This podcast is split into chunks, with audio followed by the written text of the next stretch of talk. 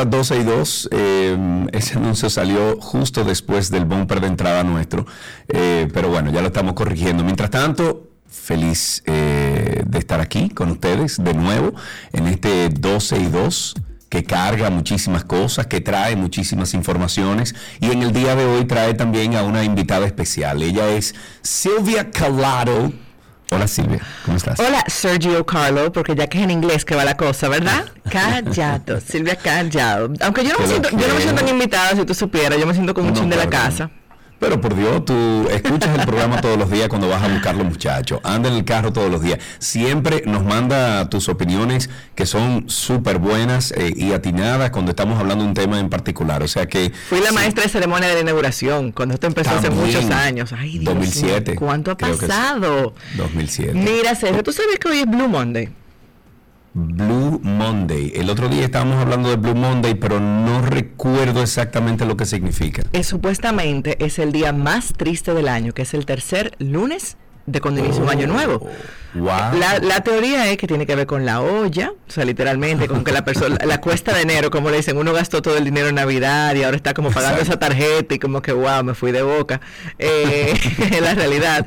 Y que como que las metas, ese, esa ebullición del prospecto del año nuevo ya ha bajado y uno siente, wow, realmente es lo mismo. Es como, eh, eh, yo me imagino que toda la dopamina que uno segrega durante todas las fiestas navideñas, cuando ve a los familiares, cuando se juntan los amigos, cuando viene gente de fuera, todo eso como que se junta. Es, como una resaca, como un bajón. Yo creo que es eso, como un adrenaline crash, como le dicen los anglos. Que como que baja la cosa. Mira, no, no sabía que era hoy. Sí, eh, sé que Karina y yo lo habíamos hablado. Eh, hace unos días atrás habíamos hablado de eso, del Blue Monday, pero hoy se está dando entonces el Blue Monday. Ani Martínez, a través de YouTube, me pregunta, ¿por qué no se ve Silvia? Silvia, eh, no lo sé, no lo sé, Cristi, eh, eh, estoy a la disposición de Cristi desde aquella día. Ahí estaba, armamos el, una, Necesitamos o una tableta o un celular para poderte poner en, YouTube. ¿okay? Me puedes poner en el mío que no lo estaré usando en este tiempo. Cristi, bueno, conéctalo para que no se desconecte. No, él tiene suficiente. Yo entiendo que tiene suficiente. Chévere. Bueno, pues. Mira, una preguntita. ¿Tú tienes eh, audífonos que sean conectados por cable? No. Yo tengo lo que me dieron aquí, Sergio. Y traje mi computadora. Y traje mi computadora porque yo sé pues, que tú lo Pero tú estás leyendo el guion de la computadora o del celular? Desde la computadora, por supuesto. De la computadora, ok. Vamos a ver si en comerciales entonces resolvemos. Lo único es que si pones el StreamYard, o sea, si pones el, YouTube en tu teléfono, eh, eh, no sé por qué esta gente no quieren que uno mutee el teléfono del todo al momento de uno hacer transmisiones, y hace feedback. Y entonces hace un poquito de feedback. Pero bueno, ya tendremos a, a Silvia ahí pronto. Dime, ¿qué ibas a preguntar? No, no, quería saber si empezábamos con las noticias en este 2 Bueno, eh, decir que Karina Larrauri anda por Europa y que se conecta con nosotros mañana. Ella estará de nuevo aquí en 12 y 2 a partir de tomorrow. Cumplió años eh, ayer. Cumplió años ayer también, sí, cumplió 40 y... Eh, chicos, se está escuchando algo, no sé lo que es, se está escuchando algo de feedback. Eh, no podemos tenerlo así. Mira a ver, Cristi, por favor, ayúdame. Pero sí, cumplió año la rubia en el día de ayer. Además, hizo un post muy bonito em, que lo reprodujeron algunos periódicos, Silvia. No sé si viste el post de Karina sobre la condición de, de post-COVID que ella estuvo sufriendo y todavía está sufriendo. Lo vi, muchas personas, y, y, me gustó mucho que ella lo hiciera, por precisamente, ¿tú sabes qué me molestó? Me molestó que gente dijera de que, ay, gran cosa, no es la única, pero precisamente, porque no, porque, porque muchas personas pasaron por eso, es que es bueno que alguien sea bandera y sea la voz para que el que lo esté pasando no diga, pero seré yo raro, será mí solamente, y se anime a buscar ayuda. ¿Cuántas respuestas hay en la terapia, eh? Además, además que se identifiquen con que están pasando lo mismo que también, o sea, que, que, no sepan que están pasando por un tema post-COVID y de repente ven el post de Karina, eh, de Karina y se den cuenta de que están pasando lo mismo, o sea que eso ayuda a algunas personas. Claro, ayuda a muchísimas personas, o sea, esa vulnerabilización no tiene precio, sinceramente. Así que te felicito, Rubia, por tu cumpleaños y por exponerte humanamente. Mira, el fin de semana, ¿cómo te fue? Bien, ¿estabas en Jarabacoa? No, no estaba en Jarabacoa este fin de semana, estaba aquí, estaba en la ciudad, porque a veces hay que tener fines de semana de ciudad, tú sabes. claro, claro. Yo estuve en yo estuve en Santiago y subí a Jarabacoa el sábado a supervisar algunas cosas, eh, pero el, Supervisor de obra. Bueno, sí, hay una obra. Señores, hay un feedback, señores. Eh, no, hay que ponerle un audífono al teléfono de Karina, de, de Silvia, para que se pueda escuchar bien. Pero bueno, ahí estás. Eh, mientras tanto, te digo que fui a Santiago este fin de semana, eh, me la pasé allá con mami y el sábado en la noche salí al, vamos a decir que al centro de Santiago, salí con unos amigos a, a tomarnos unos tragos, a vernos, mis amigos de todos los años de, de, toda una vida en Santiago. Y de repente cuando salí al, al vehículo y llegué a casa de mami, no me percaté que me habían robado las luces delanteras. Del, vehículo mío. Mentira. Ay, Dios mío. Ay, Sergio, lo siento, lo siento, mucho, pero tú sabes que uno se bueno, ya que lo que dice gracias a Dios fue eso. Tú sabes, tú sabes que lo más tonto y estúpido de esto, es Silvia, que fueron unas luces que lo que cuestan son como 400 pesos cada una. Entonces me rompieron la parrilla del vehículo. Que cuesta más que eso. Que cuesta más que eso, cuesta, qué sé yo, 300, 400 dólares. Pero, pero me rompieron la parrilla del vehículo para, para robarse dos luces que, que tú la puedes conseguir donde sea, por Dios. Eso, eso es increíble. Pero bueno, eh, cosas que pasan. Eh, te fuiste de YouTube. Bueno, señores, dejen eso para ahorita, apaguen todo. Eh, Cristi, por favor, Baja todos los volúmenes de todos los, ah, audífonos, como te enseñé el otro día. El presidente Luis Abinader dijo en el día de ayer que no sabe por qué el gobierno que él encabeza les rinde tanto el dinero, pese a las críticas de la oposición de que no se está realizando una política de inversión. El mandatario dijo estas palabras durante un discurso ofrecido en la inauguración del Centro de Formación Mamá Tingó este domingo en Villamella. Abinader dijo, y estoy citando, dijo, cuando ustedes escuchan lo que se invierte aquí, señores, son inversiones que por eso muchos de los amigos de la oposición dicen que se está invirtiendo, que no es así y ya lo presentaremos en la próxima semana en las inversiones de capital que tenemos en nuestro gobierno. Lo que pasa es, señores, que yo no sé por qué, pero a nosotros nos rinde mucho el dinero. Eso dijo el presidente Luis Abinader en el día de ayer. Lo que yo no entiendo entonces, presidente, es cómo es que les rinde tanto el dinero y no se refleja en, por ejemplo, los precios de la canasta básica. Esa es mi pregunta para él. Bueno, Sergio, hablemos de cólera. El Ministerio de Salud Pública y Asistencia Social notificó el día de ayer dos nuevos casos de cólera que corresponden a dos varones de nacionalidad haitiana de 26 y 9 años de edad respectivamente, tal padre e hijo. Bueno, ambos residentes de una comunidad del municipio de Bánica, provincia de Elías Piña. Con estos casos confirmados mediante análisis de laboratorio, aumentan a 19 la cantidad de personas con la enfermedad en el territorio nacional. En cuanto a los pacientes, fueron ingresados entre el 12 y el 13 del presente mes de enero, luego de presentar todos los síntomas del cólera. Al ser ingresados al Hospital Municipal de Bánica, fueron hidratados y estabilizados para luego tomar las muestras coprológicas que confirmaron el resultado positivo positivo a cólera. El reporte epidemiológico científico, bueno, que certifica que los pacientes regresaron recientemente al país desde Haití, donde se fueron eh, de vacaciones. Hmm. Oh, mira. Eh, lo que sí es que hay un problema aquí de cólera en el país, que no se están dando los números que, nos, todavía, pero yo creo que estamos todavía que se puede contener. Sí, bueno, se puede contener si se actúa ahora, Silvia. lo que pasa es que no se está actuando y además parece o que no se están identificando todos los casos de cólera o que se está ocultando la información. Entonces ahí hay un problema. Tenemos que hablar de medio ambiente y deberá prohibir la exportación de baterías usadas. El Tribunal Constitucional y la eh, Suprema Corte de Justicia ordenaron mediante sentencias al Ministerio de Medio Ambiente y Recursos Naturales y a la Dirección General de Aduanas prohibir las exportaciones de baterías usadas con su sentencia notificada el pasado 12 de diciembre, la Suprema Corte hace valer una sentencia en tal sentido del Tribunal Constitucional emitida en el 2018, alegando que la misma ha sido sistemáticamente desacatada por esas instituciones. En un párrafo de la sentencia dice, con tal desacato, medio ambiente ha incurrido en franca violación de la ley 6400 sobre protección del medio ambiente, así como también el convenio de Basilea ratificado por el Congreso Nacional en el año 2000 que obliga la prohibición de exportación de desechos peligrosos. Bueno, según este documento, los antecedentes del caso datan de finales del 2018, cuando Medio Ambiente emitió un reglamento violatorio a la sentencia del Tribunal Constitucional y a la Ley 6400 y al convenio de Basilea, que nosotros somos parte de eso, la que fue recurrida ante la Suprema Corte de Justicia por la empresa afectada Verde Eco Reciclaje Industrial, igualmente el TC el, TC y la Suprema Corte afirmaron que Veri, Veri así se llama, que opera en la zona industrial de Jaina, dispone de tecnología y capacidades dentro de las directrices técnicas del convenio de Basilea para procesar todas las baterías usadas que se generan en la República Dominicana y toda la región del Caribe, lo que evita los efectos altamente contaminantes que produce el manejo irresponsable de este desecho con altos riesgos para la salud de la población. Pero no solamente eso, sí.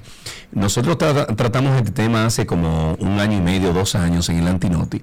Incluso hablamos con las compañías que tienen eh, como responsable las fábricas de reciclaje, con, bueno, todos los certificados habidos y por haber internacionales. ¿Y qué descubrieron? Y nos, nos enteramos, Karina, que Silvia. muchas de las, eh, perdón, Silvia, que muchas de las personas que venden estas baterías, que las venden, vamos a decir, informal, eh, toman estas baterías y vierten ese contenido ácido a, los alcantarillados, Karina. No me eh, digas. Silvia. No, no, Entonces, eso, eso es, oye, eso es muy irresponsable primero. Es una falta de educación que hay y entendimiento de lo que eso eh, provoca en el medio ambiente, pero además de eso, es un desacato de parte de las compañías que compran estas baterías, comprárselas a esas personas sabiendo el daño que les están haciendo al medio ambiente. Una irresponsabilidad totalmente. Bueno, sobre la OPRED, el Ministerio de Administración Pública, MAP, dijo que llegó a un consenso entre los representantes de los empleados del Metro de Santo Domingo y la Dirección Ejecutiva de la Oficina para Reordenamiento de Transporte, el OPRED, para levantar el llamado paro pautado para el próximo 17 de enero, señores, eso mañana semana. Los conductores de trenes, operadores de estadios y agentes de explotación del metro habían llamado a un paro debido a las condiciones laborales que mantenía esa entidad. Según se dijo en un comunicado enviado por el Ministerio de Administración Pública, se formalizará el aumento de 37.800 pesos mensuales para conductores de trenes y operaciones de estaciones, mientras que los agentes de explotación recibirán un nuevo salario de 43.800. Ambos incrementos a los salarios equivalen a un aumento del 20%. O sea, esta gente estaban ganando 20% menos de eso. De igual manera explicaron que se acordó el pago retroactivo a 42 colaboradores, mientras que las, denominadas horas de trabajo nocturnas deberán pagarse según lo, lo dispuesto en el artículo 51 de la ley 4108 de función pública y el artículo 40 del reglamento 523-09 de relaciones laborales de la administración pública tal y como lo había adelantado el director de la OPRED, Rafael Santos. El mismo mm. se aplicará con efectividad el primero de enero 2023, es decir, que ya, se debe estar, ya debe estar en vigencia, ¿no? Así es, así es. Si es en enero del 2023, creo que estamos en enero del 2023. no, y dice el primero de enero. O sea, el primero ya tiene efectividad. Ok, en otro tema, el sistema penitenciario del país registró 85.844 visitas de familiares y allegados de los reclusos. Esto fue en el 2022 y 27.881 encuentros íntimos o conyugales en los recintos. Bien, de control de natalidad perdón. Sí. No, no, porque eso es copulando solamente, no sabemos qué sabemos de, ahí? Dime, ser. Es lo que te digo, no sabemos. Una vez concluidas estas restricciones impuestas a consecuencia de la pandemia del COVID-19, después de que las autoridades de salud levantaran las restricciones, se desarrolló un protocolo de apertura gradual para visitas a los 44 centros penitenciarios del país, después de más de un año de contactos limitados o conversaciones telefónicas para reducir al mínimo los contagios de coronavirus. En paralelo a las visitas de, eh, se mantuvo el acceso regulado a los contactos por teléfono, que sumaron 23.000 2.731 llamadas y videollamadas entre las personas privadas de libertad y sus familiares que, sumados a los encuentros presenciales, hacen un total de 137.456 contactos. Entonces, por otra parte, el personal de salud mental realizó 6.784 seguimientos psicológicos psiquiátricos a 6.023 internos y a otros 8.218 se les aplicaron programas de prevención de conflictos. Bueno, y hablemos un poco acerca de los niveles de la pobreza en RD, la última actualización de los indicadores macroeconómicos de la Comisión Económica para América Latina y el Caribe, CEPAL, sobre los índices de pobreza por países de Latinoamérica, que fue realizada el 13 de diciembre, hace aproximadamente un mes del 2022, señala que 77.840 dominicanos entraron al renglón de pobreza y que unos 44.480 salieron de la pobreza extrema durante el periodo 2020 a 2021. Óyeme, un año vamos a decir que es retante para, para elegir, para esto, sacar estos valores, ¿no? O sea, plena pandemia que afectó mucho económicamente. Los índices de pobreza general en el país aumentaron un 0.7% en el 2021, a pesar, al pasar de, 20, de 21.8% en 2020 a 22% en 12 meses, a diferencia de la pobreza extrema, la cual pasó de 5.6% a 5.2%, para una disminución de un 0.4% según las estadísticas del organismo internacional. Y según la CEPAL, la población dominicana alcanzó aproximadamente 11.12 millones de habitantes en 2021. De esa cantidad, 578.240 se encuentra en los niveles de pobreza extrema y 2.502.000 en pobreza. Ok, eh, me voy entonces con que continúa el arroz con mango entre el C, el Colegio Médico Dominicano y las ARS. Ay, ay, ay, ay, ay, ay, ay, ay. Oye, ¿Tú pero, pero, de eso? Seguimos con algunas informaciones, empezando este 12 y 2 del día de hoy, cuando es enero 16 del año 2023. En el día de hoy nos acompaña Silvia Hello. Hello. Ya te ves en YouTube. Ya ah, ok, qué bien. Sí, exacto. Hay que avisarle a uno por no peinarse y eso. ¿Qué te digo? Bueno, eh, hablemos un poquito sobre este problema que hay con el Colegio Médico Dominicano y las ARS, porque el presidente del Colegio Médico Dominicano, Rufino Senencaba, dijo que eh, el fin del conflicto con las administradoras de riesgo eh, me estoy escuchando de nuevo, chicos. Dijo que el fin del conflicto con las administradoras de riesgo de salud no terminará hasta que haya una ampliación de las coberturas del plan básico del Seguro Nacional de Salud, petición que consideró que es innegociable. Senen reiteró que el miércoles 18 vuelven a la mesa del diálogo en el Consejo Nacional de Seguridad Social en lo que sería la quinta ronda de negociaciones. Durante la cuarta negociación, que fue el viernes 13, uh, ese viernes como que no pudo hacerse nada. El Colegio Médico Dominicano recibió una contrapropuesta a las demandas planteadas, las cuales están siendo estudiadas antes del próximo encuentro. Bueno, bueno ¿qué te eh, digo? Al final, quienes, no, al final quienes sufren son los ciudadanos que tienen el servicio Exacto, y que no lo pueden utilizar. Lastimosamente. Bueno, y por otra parte, el diputado por el Partido Revolucionario Moderno, el PRM, Julito Fulcar, anunció el sometimiento a la justicia de Máximo Castillo Salas, expresidente de la Cámara de Cuentas, por alegada difamación e injuria cometida en contra de su hermano Roberto Fulcar. En una rueda de prensa y acompañado de sus abogados, el diputado expresó que inició el procedimiento civil en contra de Castillo Salas para que demuestre en los tribunales que su hermano se encuentra detenido en los Estados Unidos colaborando con las autoridades de ese país en casos vinculados a arrestados por narcotráfico. En el sometimiento se señala que Castillo Salas alegó y afirmó a través del programa de YouTube denominado Las exclusivas de José Peguero que Roberto Fulcar, a raíz de su reciente viaje a Estados Unidos, ha tenido contacto con autoridades norteamericanas con fines de ofrecer informaciones sobre acciones de narcotráfico en favor de la campaña de personalidades Wow, funcionarios del gobierno actual y legisladores. Hay que tener oh, por la boca muere el peje, ¿no es que dicen? Por la, moca, por, la, boca muere el peje, así, es. que dicen.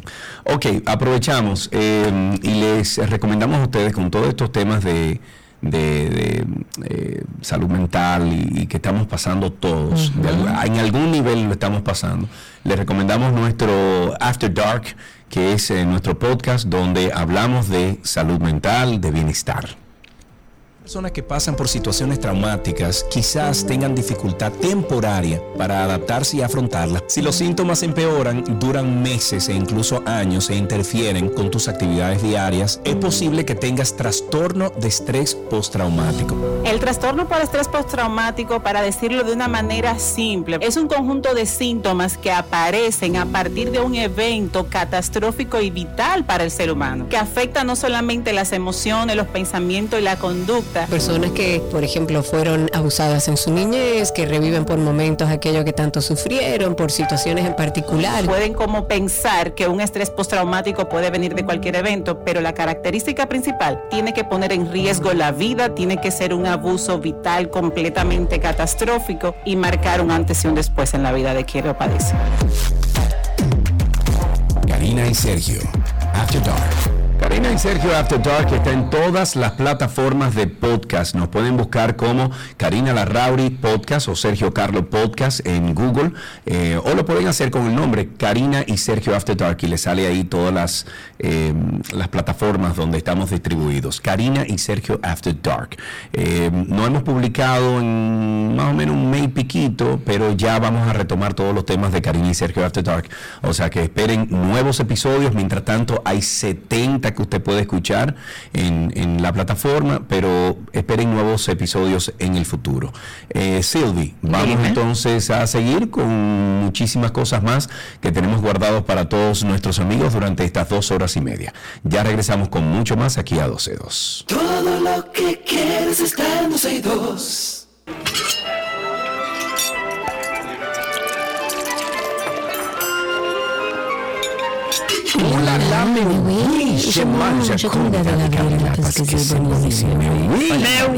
Hello. Hola, Gabs. ¿Cómo van? Tutto bene, tutto bene. ¿Qué, qué, va? Iniciamos esta semana con nuestra querida Gabriela Reginato, que ya está con nosotros, y vamos a tener una semana para preparar aderezos. Yo quiero esta semana, busque lápiz y papel porque vamos a empezar. Gaby, ¿cómo estás? Muy bien, feliz lunes, todo bajo control. Arranquemos pues. Que así sea. ok, entonces un aderezo que yo creo que todo el mundo tiene desde la niñez, desde yo te puedo decir mayonesa. No, obviamente esto ah. tiene ketchup y mayonesa. Ah, ¿Viste? por eso Porque me conecta con mi niñez. Exactamente. Y estamos hablando del aderezo Mil Islas. Que es este aderezo que lleva cachú, mayonesa, pepinillos, un poquito de cebolla, pimiento morrón. Entonces, esto se le echa a la ensalada. Es muy por decirlo así, muy gringo. Yo recuerdo en mi casa ver los frascos de una marca X hasta que entonces comenzó la onda de cómo se hace y en casa lo hacíamos. Y es un clásico.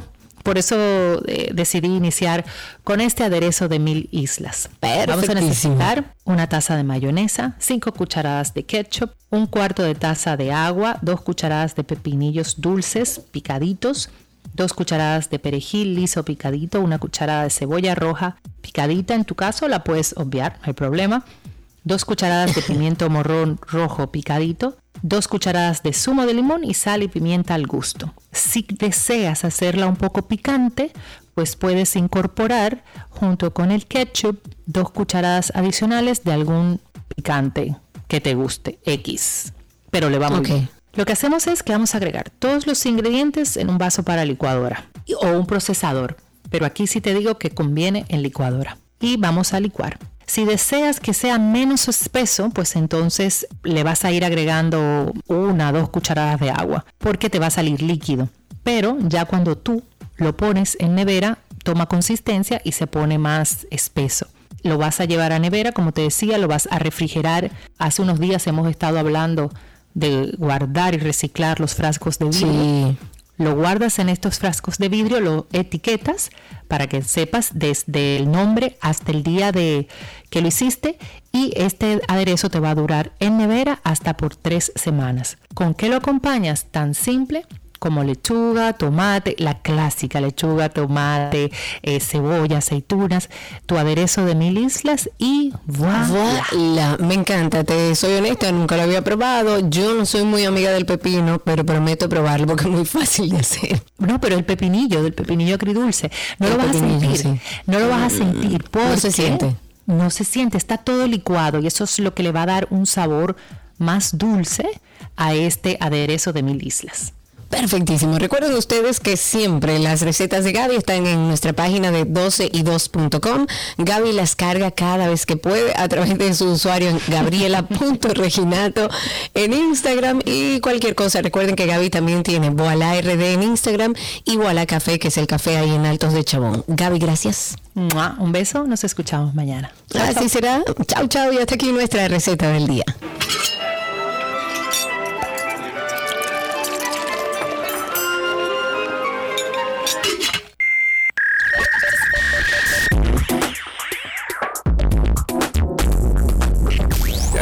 Mejor de la web aquí en 12 y 2 y les llega a ustedes gracias a Aeropack, mi courier. Silvia, me voy primero con que si tú comprarías alguna ropa virtual. Tú sabes que yo estaba deseando que esa noticia me tocara a mí porque creo ah, que soy más propensa a eso, pero luego recordé tu adversión a las compras en moles y tal vez a ti te, a ti te Vamos, vamos. Gracias. Eh, Silvia, está hablando de que a mí no me gusta ir a tiendas. No, si, a, Sergio le puede llegar la, la, si le puede, y más si se le puede probar a otra gente por él, también. ya tú me entiendes, ya tú me entiendes.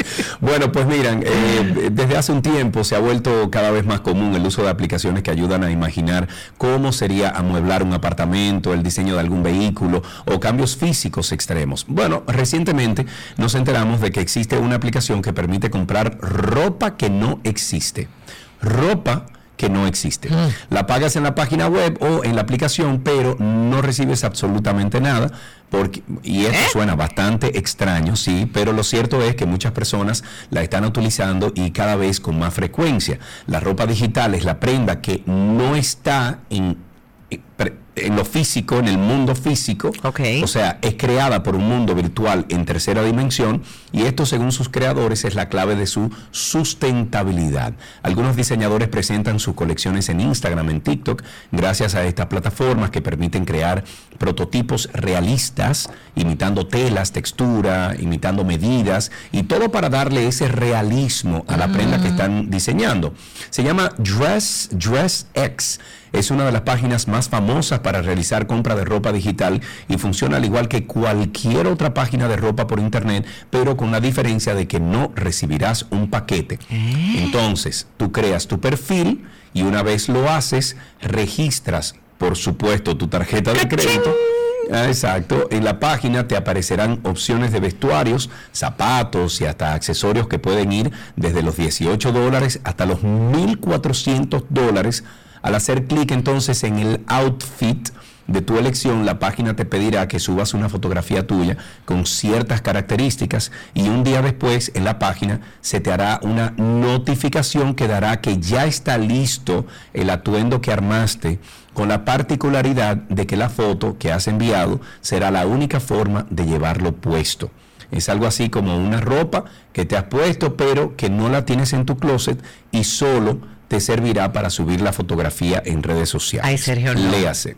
No, no, eso es too much. Eso, eso, eso, es too much. Eso, y además como que eso es un desperdicio de tiempo, de recursos, de todo. O sea, bueno, Tú sabes que todo depende de la cantidad de dinero que tú tengas, porque si tú tienes dinero como de eso de lo que hieden, Ajá. tú 1.400 dólares, 80 dólares, 20 dólares por verte con una, eso no es nada. Pero entonces encima de todo ni siquiera es ropa real, o sea, no te sirve para más nada.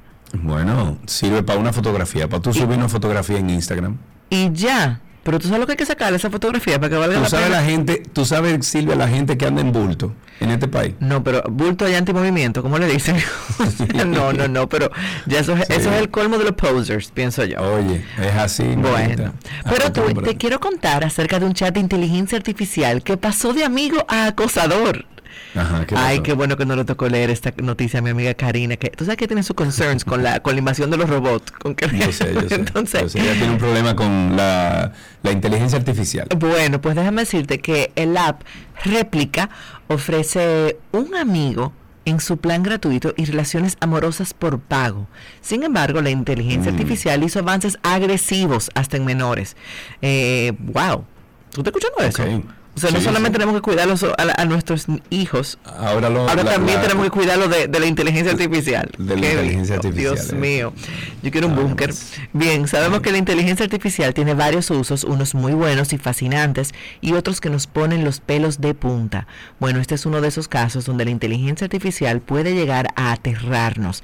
Y es que esta aplicación llamada Replica, con K, se escribe como réplica, pero con una K en vez de como una C, como sería en castellano, funciona como suscripción gratuita en la app, pero te deja un friend zone, o sea, friend zone de que solo seremos amigos, mientras que una suscripción pro permite que los usuarios puedan tener incluso una relación romántica con el chatbox. Ay, qué locura.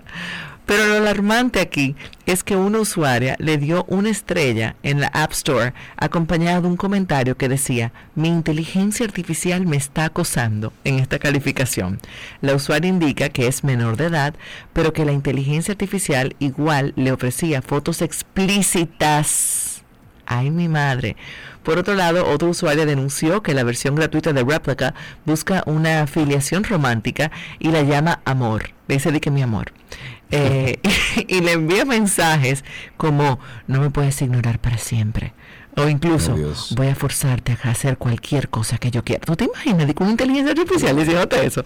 Las denuncias han sido el punto de partida para que un grupo de expertos analice qué algoritmo del diantre que está haciendo esto en este app y determine si es posible que el chatbox pueda llegar hasta esos niveles.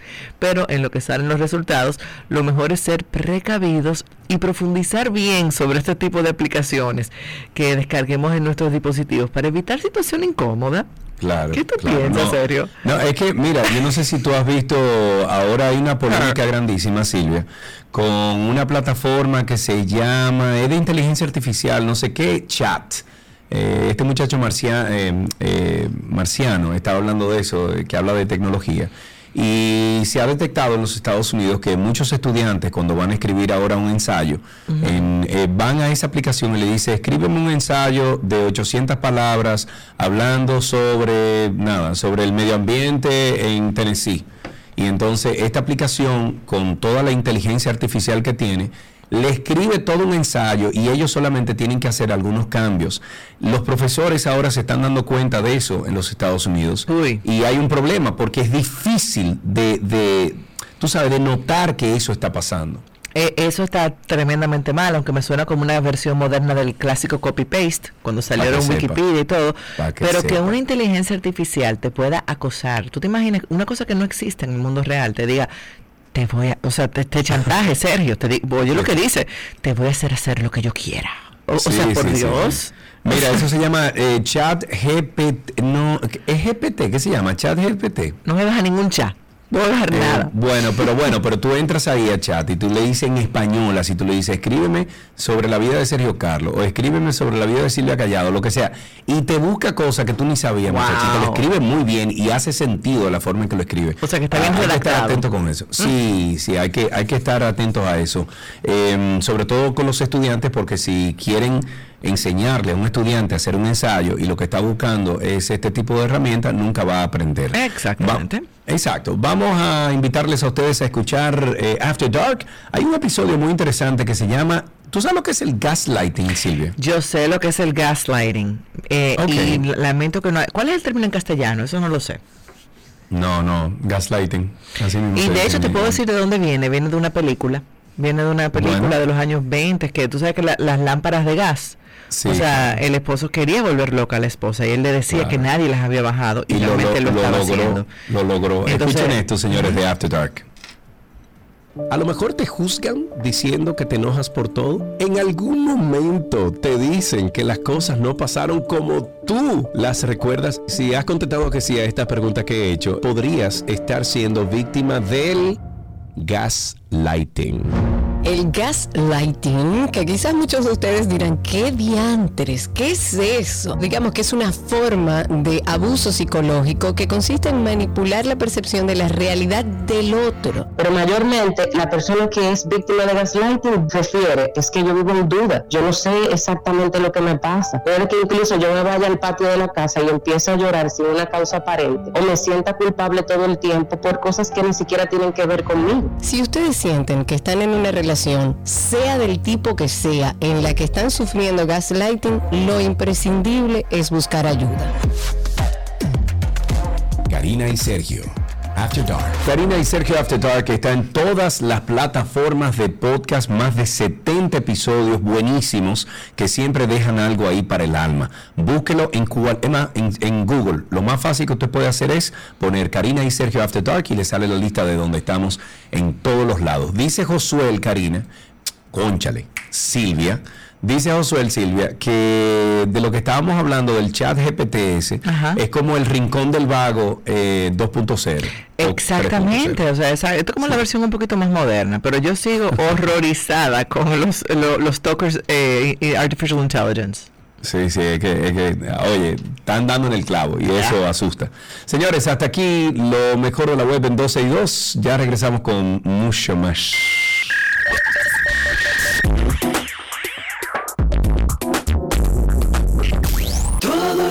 Quieres estar en 2.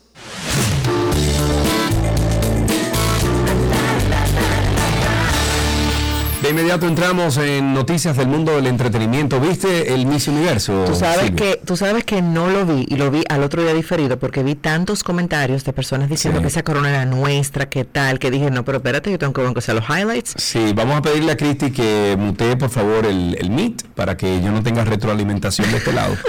Eh, mira, entonces sí, yo no lo pude ver, pero he visto toda la controversia y he visto eh, algunas personas que sí saben de ese mundo de, de, tú sabes, de, de que han opinado con mucha base y dicen que eso era de la dominicana. Y hoy incluso vi una noticia que decía que están demandando por fraude a la dueña de Miss Universo ok, bueno, la premiación fue el pasado sábado, pero aún los comentarios siguen inundando las redes sociales, muchos a favor y otros en contra de la decisión que tomaron los jueces, en donde resultó ganadora la representante de Estados Unidos, R. Boney. ¿es un nombre acaso? Pero que el nombre es extraño, Bueno, ¿qué es bueno, pero ajá. La, la, edición número 71, si tú quieres llamarle a tu carajito Spider-Man, te, lo va a llamar Usmail, Usmail, Usmail, bueno, exacto. La edición número 71 de este certamen de belleza transcurrió, transcurrió sin incidentes graves en comparación con otras premiaciones anteriores, pero el asunto se ha tornado un poco turbio porque algunos han dicho que el concurso fue vendido para favorecer a la participante y que ésta no merecía obtener la, la corona porque habían candidatas mejores, preparadas y más bellas que la ganadora. Por dentro de todas estas fuertes críticas, Em, aprovechamos para celebrar a nuestra candidata Andreina Martínez, de 25 años, oriunda de Santiago de los Caballeros, quien destacó, bueno, se destacó por ser la segunda finalista, y es que desde el 2008 nuestro país no estuvo tan cerca de ganar la corona. Enhorabuena para ella, enhorabuena para Santiago, y sin dudas es la ganadora para todos nosotros los dominicanos. Yo, yo busqué en YouTube una de las respuestas que ella dio, y verdaderamente, aparte de que ella es preciosa, espectacular, qué bien preparada, qué buena dicción, qué buen oratorio. O sea, yo me, y la comparé con la que ganó y me quedé, oye, no es por nada, pero verdaderamente la nuestra lo hizo mejor. Objetivamente hablando, sin pasión. Yo no estoy muy del todo de acuerdo con la respuesta que ella dio, pero sí pero estoy de acuerdo. ¿Cómo la dio? Estamos eh, hablando. Como la dio fue perfecta, ahí no hubo titubeo, ahí hubo certeza, ahí hubo eh, preparación. Que se ve que ella tomó su clase de oratoria. Correcto, correcto, correcto. Bueno, y sobre los Globos de Oro, ya que estamos hablando acerca de premios, la semana pasada fue la premiación de los Globos de Oro y dentro de toda la emoción que dejó la ceremonia, la madre de una de las víctimas del asesino en serie, Jeffrey Dahmer, criticó que el actor Evan Peters ganara un premio por su actuación. La mujer identificada como Shirley es madre de Tony Hughes y dijo que Evan Peters debió utilizar su discurso de aceptación para mencionar a las familias que aún sufren por los crímenes de Dahmer, o para decir que Hollywood debería dejar de contar historias sobre asesinos y glorificarlos. El actor ganó un Golden Globe a Mejor Actor por su trabajo en Monster, The Jeffrey Dahmer Story, y durante su discurso de aceptación dijo que esperaba que algo bueno saliera de la serie y del papel que interpretó, pero por lo visto para esta mujer nada bueno podría salir de ahí. Es una pena que la gente pueda tomar nuestra tragedia y ganar dinero. Las víctimas nunca vieron un centavo. Pasamos por esas emociones todos los días, dijo la madre de una de las víctimas de Jeffrey Dahmer, a quienes apodan como el monstruo por los crímenes horrendos que cometió. Tiene un puntito, ¿eh? Tiene un punto. Mm, un puntito. Gerard Piqué ha vuelto a responder a los ataques. Dime. Tú tienes que poner de fondo la canción para leer esa noticia. ¿De quién? De Shakira. ¿Tú sabes cuál?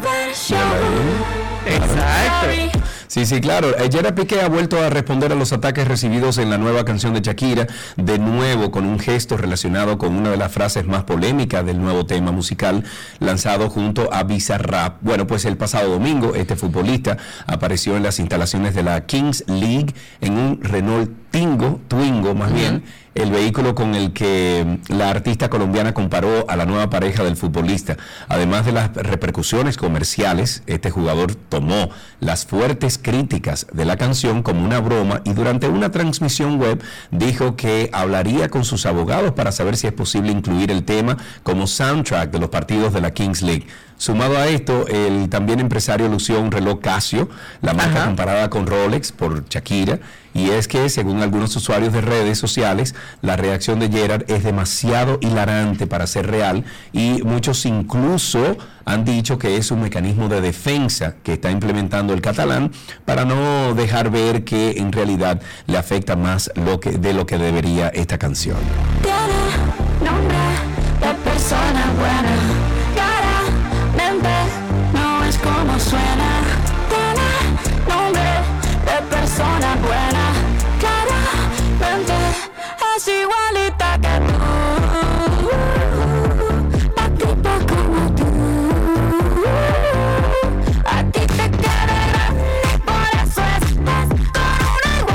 Sí, la canción está buena. ¿Qué pareció? Sí. A mí me encantó la canción. Mira, a mí me, me encantó la canción. Lo que pasa es que no sé si yo lo haría en el, en el caso de Shakira. O sea, no, eh, hay unos hijos de por medio. Yo no sé, eh, pero la realidad es que muchos artistas, señora Adele ha hecho una carrera sobre cantar sobre el despecho. Sí, pero eso no, pero eso no, sí, pero sobre despecho es muy diferente a lo que acaba de hacer Shakira. Shakira acaba de hacer lo que hacen los raperos, lo que hacen los traperos, por ejemplo, que se a mí, a mí eso no me gusta especialmente tratándose de que en la relación de ellos dos todavía existen dos personitas que por el resto de su vida van a tener que lidiar con este, con este asunto.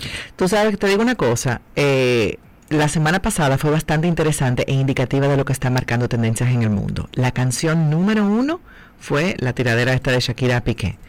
Y el libro que rompió récords en ventas como no ficción fue En la sombra, Spare, del príncipe Harry. Lo que demuestra que a este mundo lo que le gusta que la gente está en chisme. un chisme. Que a este mundo lo que le gusta es un chisme y un cocoró, como dice mi amiga Yolanda. Exacto. Porque fue, las tendencias fueron marcadas por dos cosas que son puro despecho, puro chisme por, decirlo así. Ahora la canción está buena, tenemos que reconocerlo, independientemente de nuestras opiniones. No, está chévere, está chévere. Y bueno, por otra parte, si, uh, Oops, She Did It Again. Circulan en las redes sociales algunos videos de Britney Spears en donde se le ve acaloradamente discutiendo con su esposo. Las imágenes rápidamente se volvieron virales y es que algunos de los comensales del restaurante en donde cenaba la cantante la reconocieron y empezaron a grabarla mientras ésta le hacía reclamos a su pareja. A su pareja. Cuando Britney se percató de lo que hacían, enfureció aún más y empezó a comportarse de manera extraña. En el video se ve al intérprete de Toxic cubrir su cara con el menú para no ser grabada. El video que fue publicado por un medio de comunicación estadounidense se viralizó en cuestión de minutos y muchos, muchos seguidores del artista han dicho que es una falta grave de respeto, que por ser figuras conocidas no puedan ni siquiera comer en paso, sencillamente tener una discusión de pareja que son normales, ¿verdad? Los seguidores de Spears desaprobaron la acción de los medios locales y de aquellas personas que la grabaron sin autorización. Algunos dijeron que es un atrevimiento muy grave y que a lo mejor su comportamiento extraño tiene mucho que ver con el hecho de que las personas no entienden cuándo deben de parar. Bueno, eh, Silvia, esta niña se ha, crecido en, frente de, miles de cámaras, no de una cámara, no de miles de cámaras. Millones. Yo, yo no sé si tuviste el especial de Britney Spears de Netflix, ¿lo llegaste a ver? Tú sabes que no lo vi. Yo te voy a invitar a que tú lo veas y te voy a invitar a que tú lo veas para que tú entiendas el asedio constante con el que vive esa niña y con el que vivió durante sus, años de ¿Serio que cualquiera loco? Así. Pero es lo que es lo que digo. Yo después de ver el, especial dije, mira, esa niña es normal para lo que ella vivió. No, y cuando tú ves, bueno, no vi ese, vi el de, el, de Netflix de eh, Meghan and Harry, Sí, lo vi y, tam, y me pudo dar una idea de lo que él como niño también y su mamá, lo que vivieron así con eso de la prensa. Y es verdad que queremos saber de las celebridades, pero también lo es que nadie quiere, o sea, es un asedio que uno no se lo puede imaginar. Uno de verdad no se lo puede imaginar, porque no lo en este país eso no se usa, o sea, de esa manera. No, de esa manera no, imagínate, pero, pero de verdad eh, tienen una vida muy difícil. Sí, yo diría que sí. Yo diría que sí. Bueno, eh, dice la noticia aquí que suficiente internet por hoy. Eso es lo que me dije a mí mismo cuando escuché la canción de los músicos de origen belga, Charlotte Adigeri y Bolis Pupul Tal vez los nombres no son muy familiares para nosotros, pero la melodía se ha vuelto tendencia en redes sociales durante estos días. Y digo melodía porque particularmente esta canción no tiene letra. Solo la cantante riendo de principio a fin durante dos minutos, que es el tiempo que dura el beat. El tema es llamado Jaja y ¿Mm? pertenece al álbum Tropical Dancer y es un disco sobre el racismo, la política y la identidad y según la crítica es un álbum respaldado por ritmos de baile abstractos que son tan irresistibles como instantáneamente memorables. Hasta el momento el tema cuenta con millones de reproducciones en redes sociales y figura en la lista de los 50 mejores álbumes del 2022. Vamos a ver cómo suena esto. La canción se llama Jaja. Y creo que es Topical Dancer. Según eh, Topical Dancer. No tropical. Ajá, ok. Ah, ok, sí, sí, sí, sí. Topical Dancer. Míralo aquí. Jaja. Vamos a escuchar esta canción. Tiene, pero esto dice, no, déjame ver. Ajá, míralo aquí. Vamos a ver.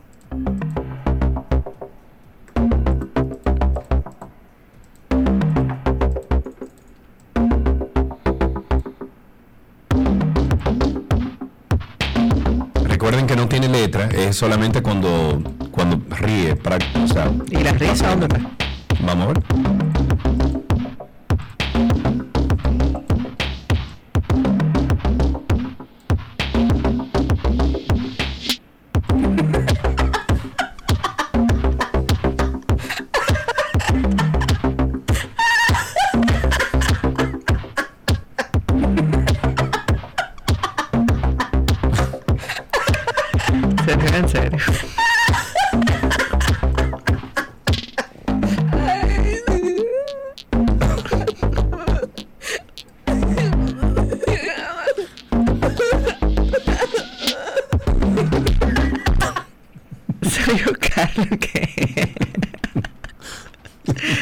En serio.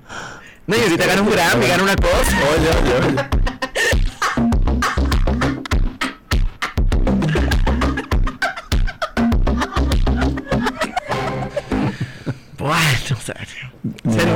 Yo, tampoco, yo lo voy a dejar ahí mismo. Y ya que estamos en este Blue Monday donde la gente está pensando en esas cosas, en, eso, en esos temas económicos, vamos a hablar de dinero, de mucho dinero, pero de otras personas. El sitio web Celebrity Net Worth, especializado en estadísticas, y lo tuve para que te sientas bien cuando tú mires el estado de tarjeta, Sergio. Sí, claro, sí, por supuesto. Sí, sí, sí, sí, Y los patrimonios de las celebridades del mundo dio a conocer quiénes son las mujeres que han ganado mayor fortuna en el mundo del entretenimiento. La lista la encabeza Rihanna. Mira con la sombrillita, ¿quién lo diría? quien tiene ya un patrimonio de 1.7 billones de dólares. Muy bien, bien. Seguida por Madonna, que ha acumulado 850 millones de dólares y Celine Dion con 800 millones de dólares. En el cuarto lugar está Beyoncé con una fortuna de 500 millones de dólares. Taylor Swift, tan jovencita y ya en esta lista, con 405 millones. Y para concluir el listado está la estadounidense de origen puertorriqueño Jennifer Lopez o Jennifer Affleck, porque ella dice que va a cambiarse el nombre ahora, que acumula 400 millones de dólares, mientras que Jennifer Aniston, Mariah Carey, Lady Gaga, Katy Perry y Shakira cuentan con 300 millones de dólares en sus cuentas para el futuro. El de Shakira creo que hay que actualizarlo después de la cancioncita de la semana pasada. Sí, sí, sí. Y después de esto también. No, no. Exacto. Los Guinness World Records entregaron un nuevo reconocimiento al cantante británico Harry Styles. Eh, su canción As It Was fue la más escuchada durante el 2022 en Spotify y bueno, registró 1.500 millones de reproducciones. Este tema de Harry Styles se estrenó en abril del pasado año y permaneció por 10 semanas en el puesto número uno de las listas del Reino Unido y dos semanas en los primeros lugares del top, uh, uh, ¿cómo es? top, 100 Billboard, así en, en, Estados Unidos, indudablemente que el 2022 fue para Harry Styles el mejor año de su carrera. el cantante no solo se Sí, el cantante no solo se consagró como un fenómeno mundial gracias al éxito de su gira Love on Tour, sino que también se coronó como uno de los artistas más escuchados en las plataformas digitales. Esto no es el primer récord que este sencillo impone. El mismo día que salió se convirtió en, el, la canción más reproducida en Spotify en tan solo 24 horas con más de 16 millones de escuchas y por si fuera poco, también estableció el récord oigan, el récord de reproducciones semanales con 78 millones. Lo grande que está chulo, el, ritmo del jaja. El ritmo sí, pero quítale la risita. No, no, nada, nada, para chilear. Bueno, ahí tienen ustedes eh, todas las noticias del mundo del entretenimiento. Les vamos a invitar a otro de los tantos episodios que tenemos de em, After Dark. Este trata sobre el dolor. El dolor es una sensación que experimentamos desde que nacemos. Es una emoción natural el dolor lo podríamos describir mejor como un sentimiento. Básicamente es un sentimiento de una sensación desagradable que viene causado por una emoción. ¿Cuántas veces nos hemos visto en situaciones en las que por no lidiar con ese dolor buscamos escapar de él, llevándonos a cosechar un trauma mucho más importante en nuestra vida y por mucho más tiempo de lo que debería? Porque nadie nos explicó que el dolor es válido. Eso no es nada, olvídate de eso. Tú te vas a poner así por eso. Tú te vas a poner tan triste o te va a doler de esa manera por una cosa tan insignificante. Pero además tengo la situación por encima de que no me permito sentir esa vergüenza porque entiendo que no debo sentirla, porque entiendo que no lo vale. Entonces me quedo como trancado en una situación de sentí esto, pero no me permito sentirlo. Si no me permito sentirlo, nunca lo voy a poder solucionar. Karina y Sergio After Dark. Estamos en todas las plataformas de podcast, hasta en Pandora. Nos pueden buscar en Google como Karina y Sergio After Dark y sale toda la lista de todos los episodios que tenemos para ustedes. Hasta aquí, entretenimiento en 12 y 2.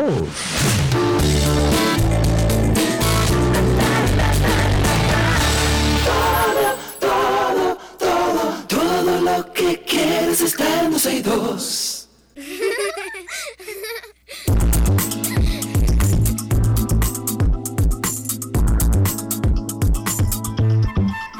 Estamos en nuestro segmento de familia. Hoy en día, Silvia, es muy difícil imaginar una vida sin, sin los teléfonos celulares, sin smartphones, sin computadoras, tablets.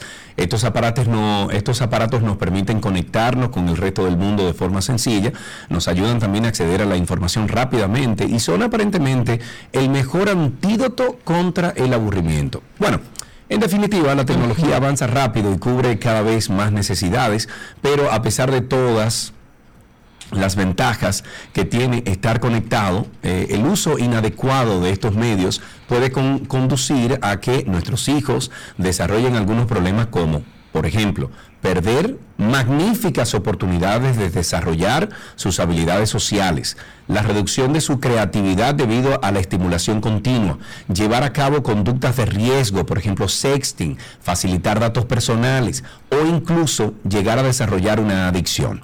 Bueno, para hablar sobre este tema hemos invitado a nuestra cabina al señor Robert Sasuke, él es psicólogo y orientador en la Pucamaima y anfitrión del podcast de psicología Te invito un café. Robert, muchísimas gracias por estar con nosotros aquí en 12 y 2. no sé en qué micrófono, en el número en 3, el 3. Robert, perfecto. Eh, hola Robert, bienvenido, ¿cómo estás? Muchísimas gracias, estoy muy bien, gracias por la invitación, un saludo a toda la audiencia que nos escucha. bueno, yo creo que tú sepas, Sergio, eh, no, no sé si tú lo sabes, pero cualquier persona que me sigue en redes lo sabe. Yo soy una apasionada de este tema y estoy criando los únicos dos niños que yo creo que conozco que no tienen celular. Eh, los dos míos tampoco. ¡Ah! Somos cuatro, vamos a juntarlo. bueno, ¿cómo, ¿cómo cambian las redes sociales, eh, el entorno familiar hoy en día, Robert? ¿Cuáles son las tendencias que ya se han descubierto a través de, algunos, eh, bueno, algunos, de, ¿cómo se llama? estudios, Sergio. Estudios, gracias. Quédate enchivado. sí. Bueno, eh, desde hace años eh, el, comportamiento humano se está estudiando con relación al uso que se hace de las tecnologías. Tecnologías que no son nuevas, muchas de ellas. Tenemos productos nuevos en Internet, que son las redes sociales populares. Y sí se ha notado en algunos casos y en algunos porcentajes también en diferentes países, algunos diríamos que eh, efectos adversos por un lado, y otras eh, y por otro lado podemos ver algunos trastornos que se pueden agudizar con un uso inadecuado. o, inadecuado o excesivo o no regulado de estas plataformas en niños que es la, la población más vulnerable pero también en adolescentes en adultos eh, en adultos jóvenes incluso en adultos mayores. Entonces claro podemos hablar de que hay un problema en el núcleo de la familia cuando cuando el desenvolvimiento de las actividades cotidianas no puede llevarse bien a cabo porque tenemos de intermediario una persona pegada yo no puedo ver una gente en un restaurante y que los muchachos estén pegados un celular. Yo no puedo ver eso. Yo es que no lo puedo ver. sobre todo si son adolescentes, si son gente que pueden estar teniendo una conversación o edificándose. Pero bueno, Robert, déjame hacer, yo creo que deberíamos hablar un poco acerca de los peligros y diferenciar algo.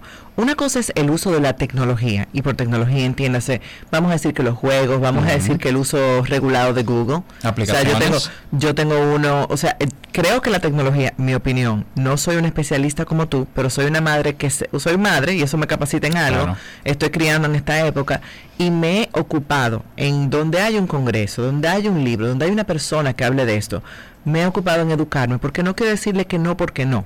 Una cosa es el uso de la tecnología y otra cosa es de las redes sociales. Sí, o sea, absolutamente. Así como te digo que tengo, de hecho yo tengo un hashtag que es Childhood Unplugged, niñez desenchufada.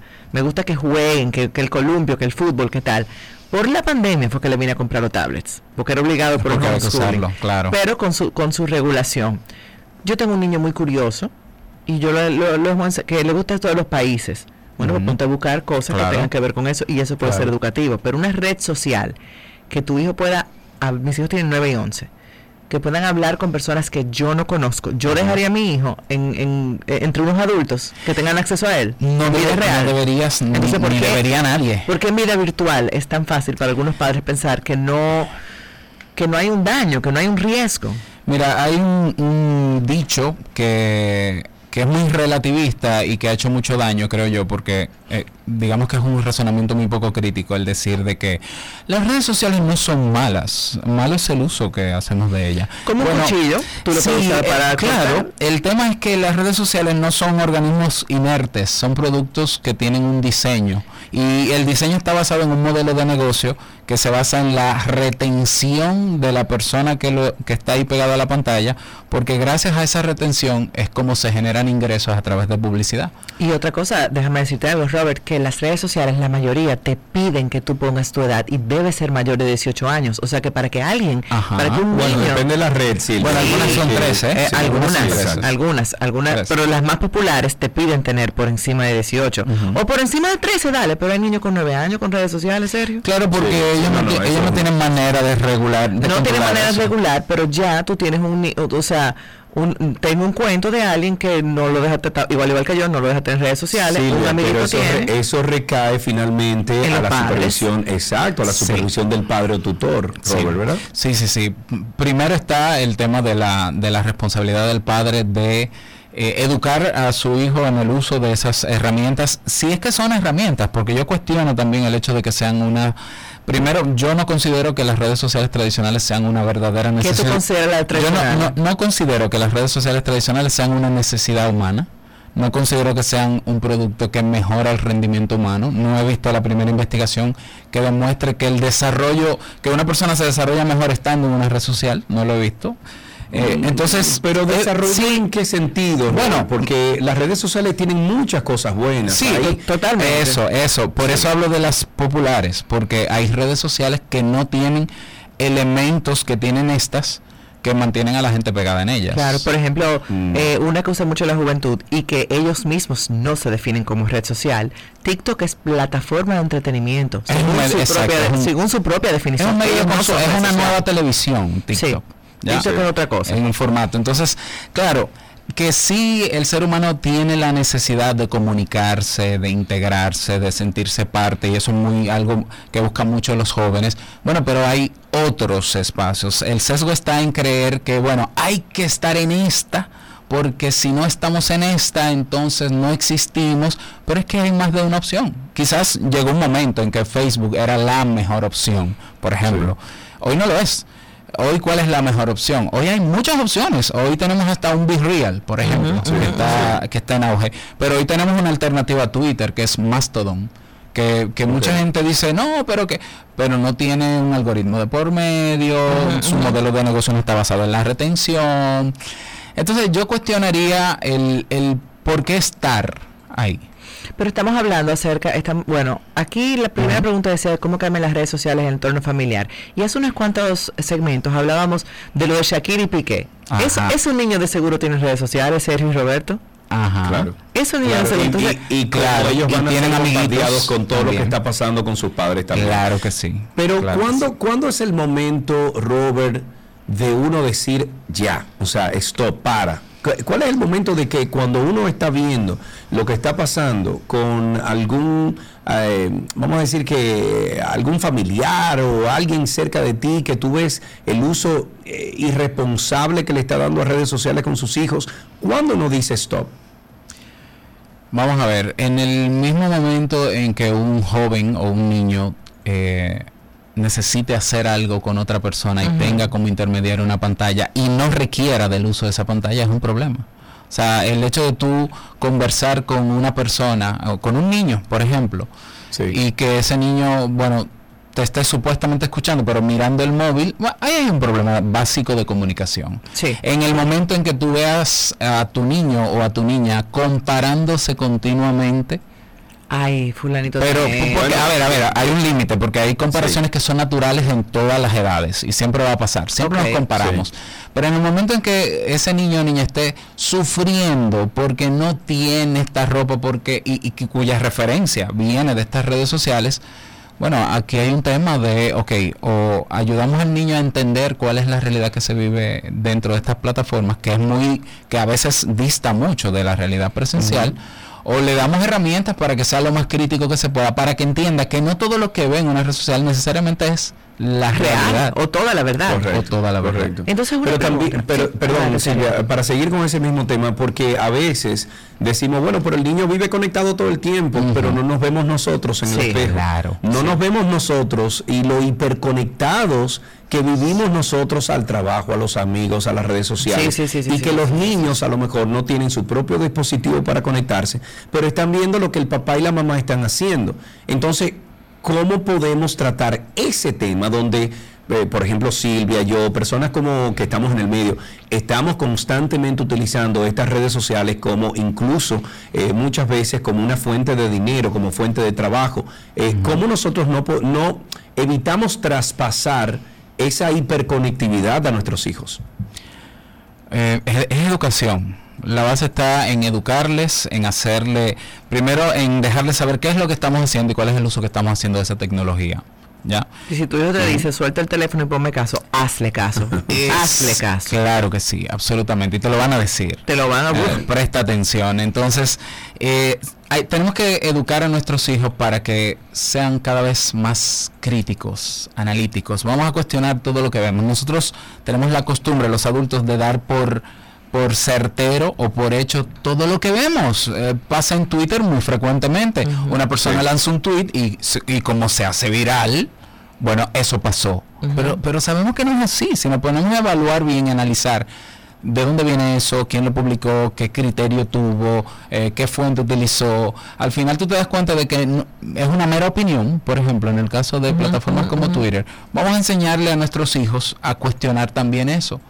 ¿Ya? Y vamos incluso, yo me atrevo a, motivar a, vamos a socializar con nuestros hijos parte de la realidad que se vive en esas redes sociales, para que cuando ellos se encuentren en algún momento, cuando sean eh, mayorcitos, no adolescentes, por ejemplo, adultos jóvenes, ellos también no crean todo lo que ven por el mero hecho de que está ahí, sino que lo cuestionen. Miren, déjame, me permito hacerte una pequeña anécdota con esto. Es bien importante que le digamos a nuestros hijos, porque hasta nosotros se nos olvida, Sergio y Roberto, que todo lo que se ve en redes no es real o no es toda la historia. Exacto. Yo puse una foto de, de un cactus que echó una flor y mi hijo me, me, me, me, retó y me dijo, mami, pero tú no me pusiste la foto de la flor, tú no pusiste esto y tú no pusiste lo otro. Y, es un momento para yo aprovechar y decirle, mi amor, para que tú veas que así mucha gente que tú puedas ver en redes sociales ponen un pedacito de la historia. Que no es que sea mentira, el cactus tenía una flor. Ahora, pero no cuando se estaba machitando el cactus. No, que cuando yo lo fui a comprar, nada de eso salió y él mismo, entonces aproveché el teaching moment. Y te quiero te quiero hacer una pregunta. ¿Cuál tú entiendes que es la edad correcta para permitir, porque las redes llegaron y no se van, o sea, ya esto parte de la crianza, lamentándolo mucho, no podemos eh, criar eh, aliens, por así decirlo. Yo estoy haciendo el esfuerzo, pero yo sé que será tu punto. ¿Cuál es la edad correcta para permitirles tener redes sociales? Mira, eh, desde mi opinión, esto sin ningún tipo de criterio, o sea, de, investigación que, que, lo avale ni nada, 13, 14 años es una buena edad. Yo quiero llevarlo hasta los 14. Y de mí se ríen, me dicen que no voy a aguantar. ¿Tú crees que, yo voy a aguantar? Eh, la presión es fuerte, ¿eh? La, presión es muy fuerte. Ya yo tuve que empezar a decir, eso es esa es la regla en casa. Fulanito ya tiene, bueno, pero la regla en esta casa es que es a los 14. Pero miren, yo les voy a decir algo. La tecnología es maravillosa y tiene tantos usos que yo tengo a mi hijo Nicolás, que tiene 10 años, por ejemplo creando videos eh, ah, creando videos eh, de stop motion de construcciones de Lego. Pero eso es uso bueno, no, por eso dije, vamos a diferenciar redes sociales. Yo no quiero que tenga redes sociales hasta los 14, pero claro que yo quiero que se desarrolle contenido. Yo no tengo en clase de codificación y es bueno, está haciendo un videojuego. Entonces, si ellos se dan, porque ellos van a tener la presión en la escuela. Claro. Ahora, si yo enseño a mi hijo o a mis hijos a hacer un uso diverso de los recursos tecnológicos que tenemos, mis hijos no me piden redes sociales. Ellos están muy entretenidos haciendo lo que hacen. Ellos me dicen, no, yo quiero hacer esto para que lo subas a mi canal de Instagram. Mira, no, y, déjeme decirle algo, también va a, va a o sea, inferir mucho dónde tú vives, o sea, en, el lugar que tú vives. Porque, por ejemplo, ahora mismo eh, donde yo estoy viviendo en Punta Cana es una comunidad cerrada y aquí los niños de 8, 10, 12 años andan en la calle sueltos. Andan en la calle hasta las 8 y 9 de la noche jugando la plaquita afuera. andan en la calle, en los montes, exacto, como nos criamos nosotros. Entonces también es una cuestión de que hoy en día Silvia Callado nunca se va a atrever a dejar sus dos hijos afuera en la calle. Pero en Jarabacoa lo hago. Bueno, pero en Jarabacoa, pero eso eres tú que tienes la oportunidad, Silvia. La mayoría de personas no tienen las oportunidades que tenemos nosotros, lamentablemente. Claro, pero entonces también es un, es un entorno. Ahí está el reto de los padres de salirnos de las redes sociales, en, metafóricamente hablando, para descubrir qué más yo puedo hacer con este celular que tengo. ¿Qué más yo puedo hacer con esta tableta y con un computador que estar pegado en una red social? Porque muchas veces los primeros que están pegados, eh, como, tú mencionaste, Sergio, son los padres. Pero ¿sabían ustedes, padres, que sus hijos pueden aprender a codificar?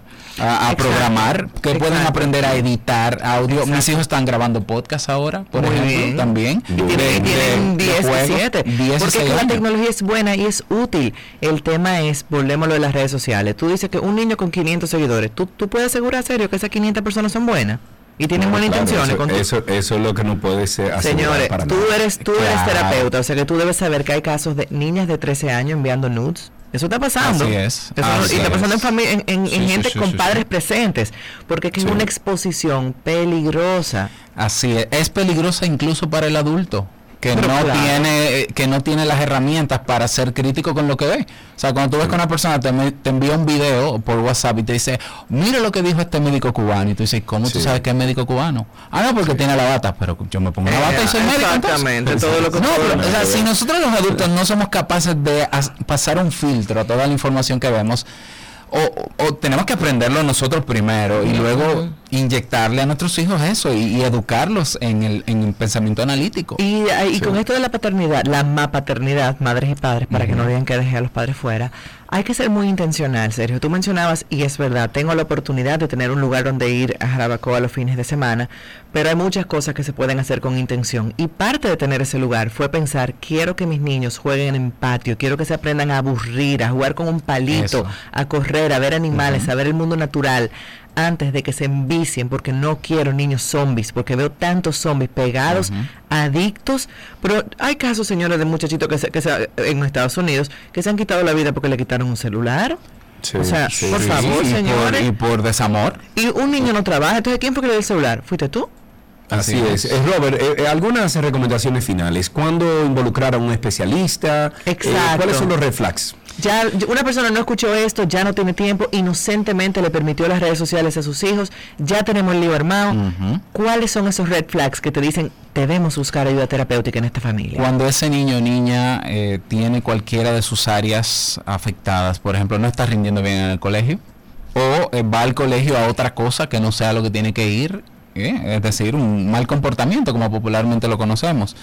Cuando en la casa no está socializando como antes quizás lo hacía, por ejemplo, puede ser eh, una, una red flags. Cuando, eh, cuando, ¿qué te digo?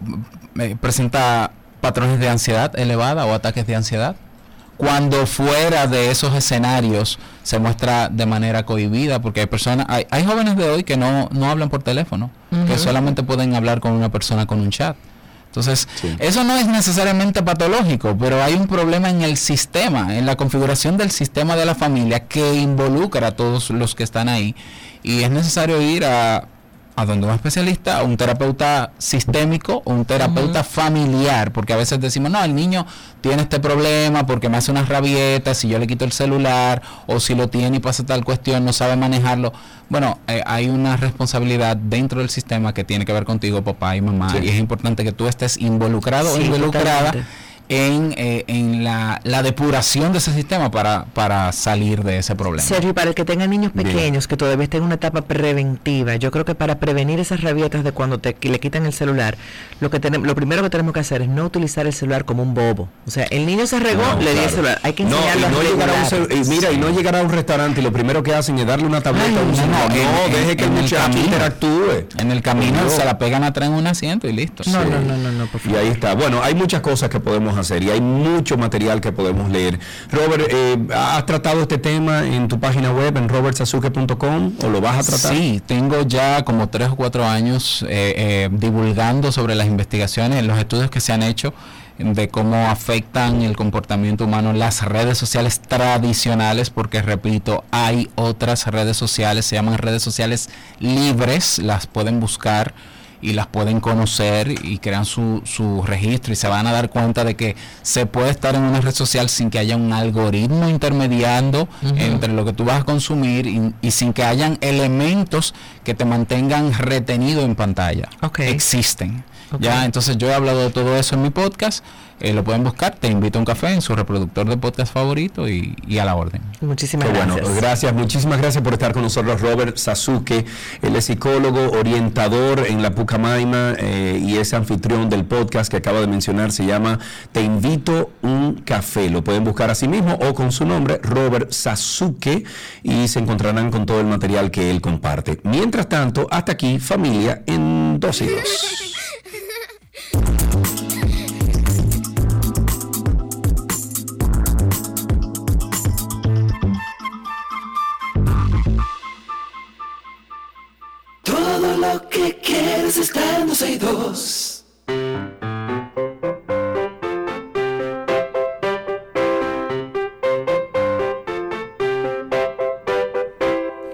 Tenemos un niño ahí y esto llega a ustedes gracias a nuestros amigos de Pala Pizza, expertos por tradición.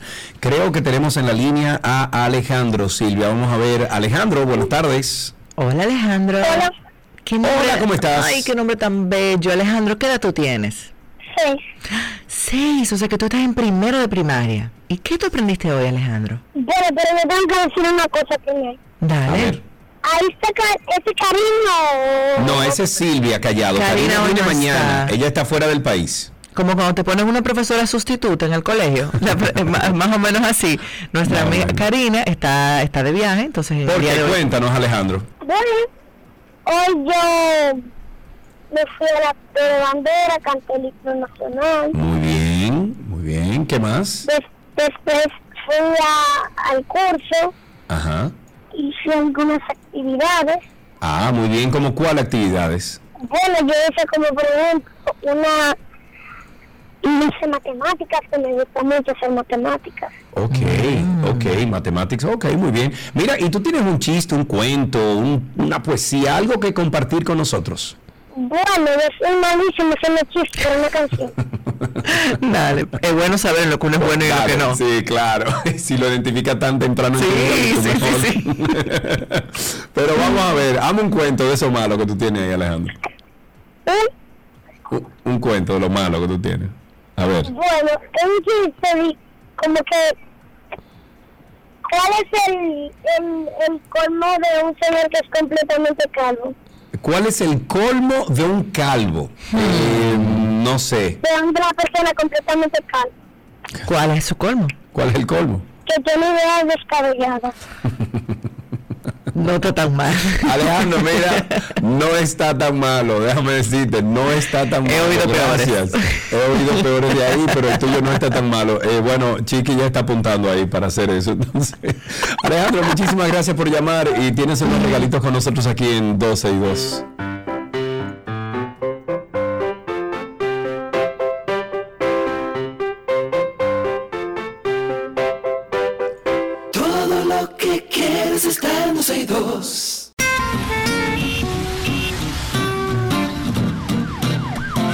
Estamos en tránsito y circo, dice Yes. Annie en YouTube. Dice Alejandro parece su- eh, que su dicción tiene un niño como de 9 años. ¿Verdad o sea que que él es un sí? niño de 9 años, sí. Es, es de seis, es de seis. Dijo él Sí, que era de sí, pero- seis. Pero, Pero, sí, sí, pero sí. con esa expresión de, muchacha, yo soy malísimo, óyeme, ya eso es un muchacho que está generando estoy, pensamiento. estoy de olvídese. acuerdo. Y óyeme, ya él sabe para lo que da y para lo que no da. Me gustó. Exactamente, exactamente. Bien, eh, estamos en Tránsito y Circo.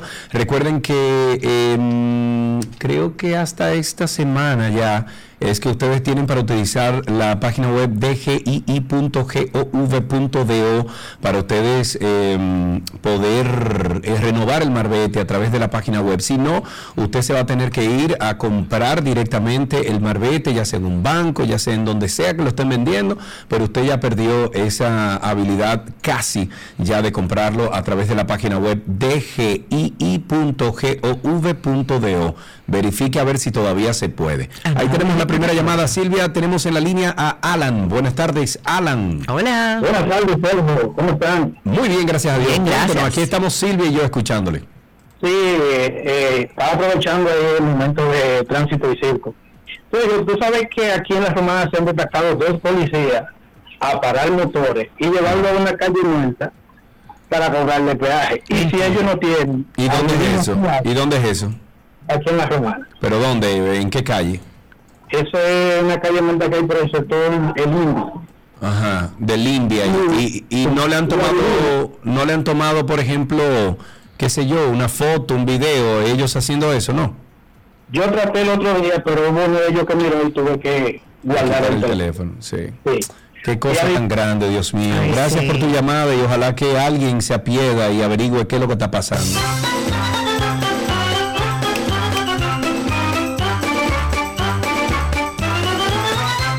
Antonio Marte y otra de sus grandes ideas Bueno, ante el desalojo inminente que tendrá la parada de autobuses de la Central Nacional de Organizaciones del Transporte CONATRA, esto del kilómetro 9 de la autopista Duarte para dar paso a los trabajos de ampliación de esta vía, el empresario y senador Antonio Marte solicita al gobierno que, que la reubique donde está la Oficina Metropolitana del Servicio de Autobuses en OMSA, en la misma carretera. Marte dijo que esta terminal fue construida originalmente para Conatra por el gobierno del expresidente Joaquín Balaguer en el 1992 y que rechazó operar allí alegando que esa zona no tenía construida la calle de acceso para viabilizar el transporte.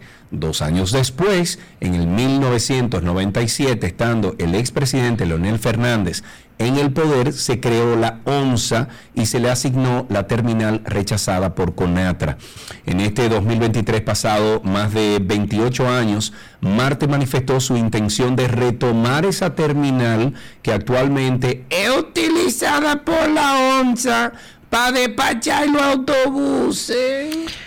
Bueno, Sergio, déjame decirte lo que dijo Paliza sobre la campaña electoral. El presidente del Partido Revolucionario Moderno dijo que no se usarán, podemos citarlo porque esto lo dijo, dijo que no se usarán los recursos del Estado en la campaña electoral con miras a las próximas elecciones y advirtió que cualquier funcionario que incurra en esta práctica deberá enfrentar las consecuencias. José Ignacio Paliza dijo que el PRM no va a replicar los vicios políticos de las gestiones del pasado y quienes hoy critican que dirigentes de la oposición se juramentan en el partido oficial lo dicen conscientes de que ellos hacían cualquier uso de los recursos públicos para poder generar ganancias políticas los representantes. Seguimos esperando llamadas al 829-236-9856. 829-236-9856. Los representantes de los principales partidos de oposición, de, mm, por ejemplo, del PLD, Fuerza del Pueblo, Reformistas Social Cristianos, si eso existe, plantearon la necesidad de que en la presente legislatura extraordinaria los congresistas retomen el estudio del proyecto de ley del Código Penal. Así lo expresaron por separado eh, ahí Iván Lorenzo, Omar Fernández también lo dijo, Ramón Rogelio. Lorenzo dijo que es necesario que el Código Penal sea aprobado en este nuevo periodo legislativo debido a que fue consensuado en más de 90% y que solo existen unos o uno o dos temas sobre los que no hay acuerdo entre los que figuran las tres causales que permitirían el aborto solamente en esas tres causales, o sea, tres oportunidades, precisó que a su bancada le gustaría que la Junta Central Electoral reintrodujera en el menor tiempo posible los proyectos de ley número 1519 orgánica del régimen electoral y el número 3318 de partidos, agrupaciones y movimientos políticos que perimieron en la pasada legislatura a fin de que se pueda aprovechar la convocatoria de esta legislatura extraordinaria hecha por Luis Abinader.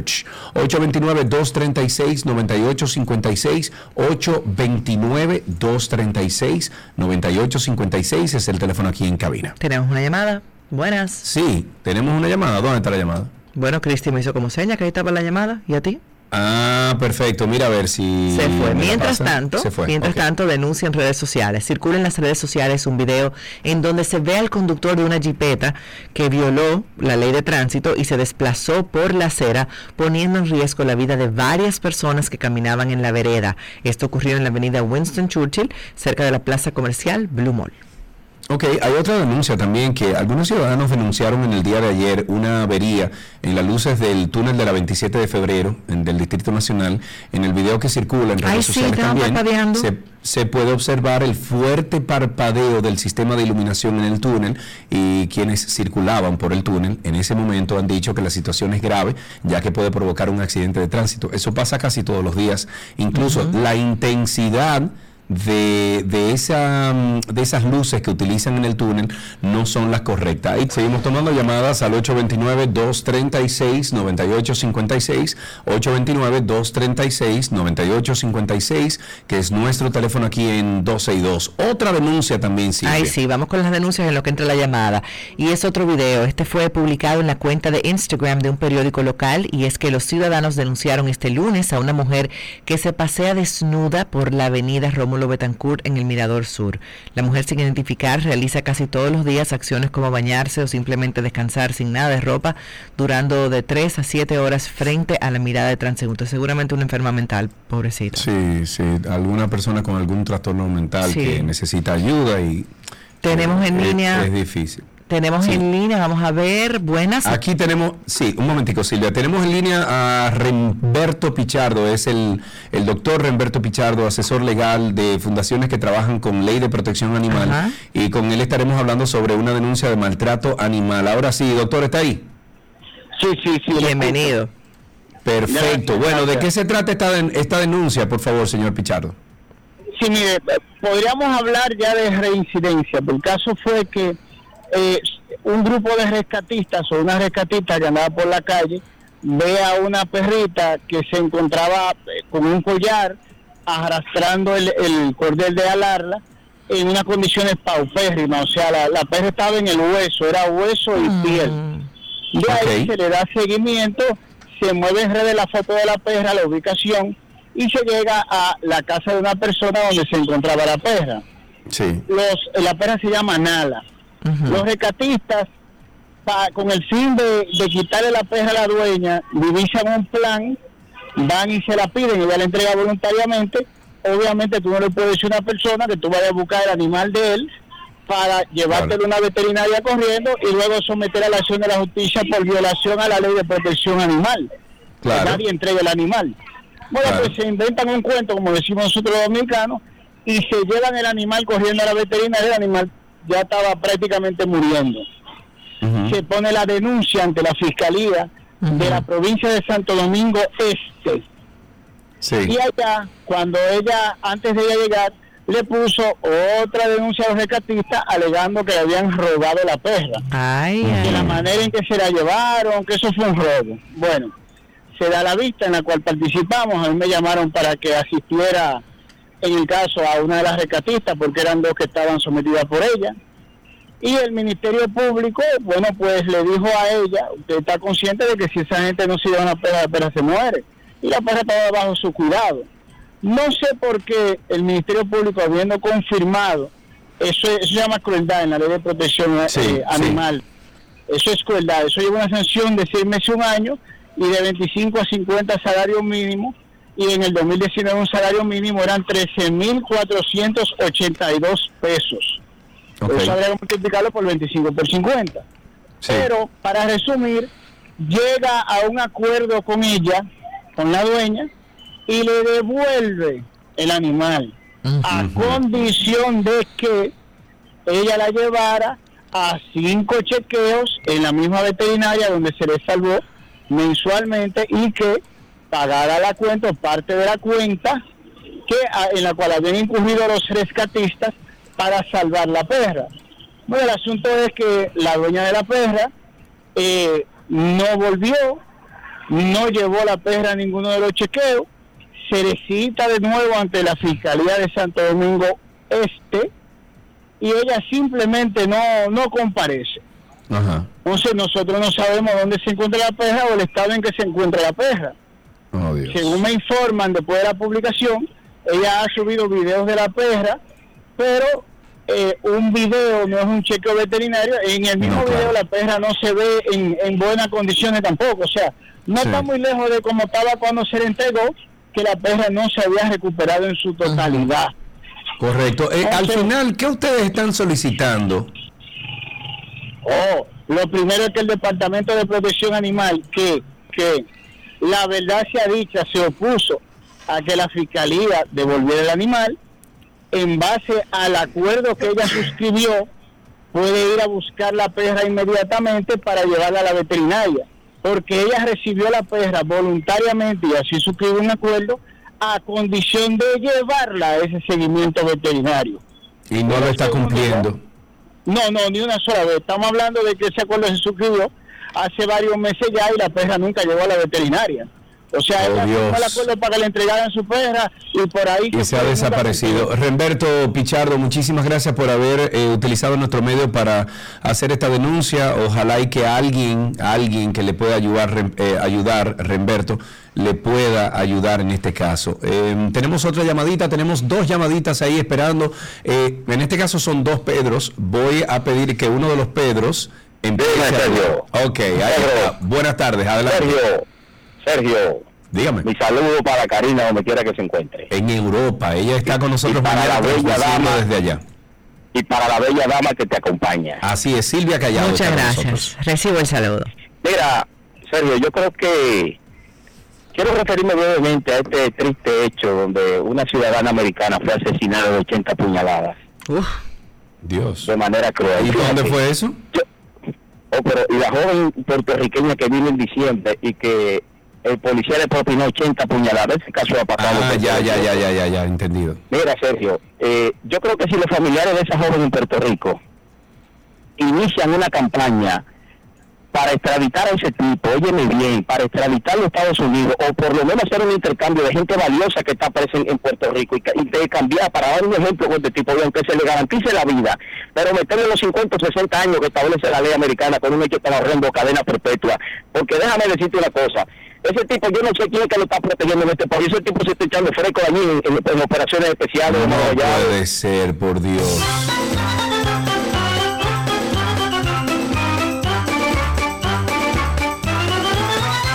Silvia, tengo a un segundo Pedro en la línea. Buenas Pedro. tardes, Pedro. Buenas tardes. Adelante. Sergio, una pregunta. ¿Por qué el proyecto Parqueate Bien no implementa primero parqueo y después la represión? Ah, pero es una pregunta muy pregunta.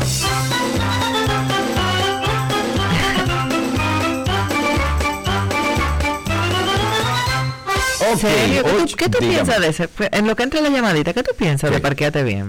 Parqueate bien, según las estadísticas y según algunas personas, dice que está funcionando, que hay vías que antes estaban súper congestionadas y que ahora están funcionando.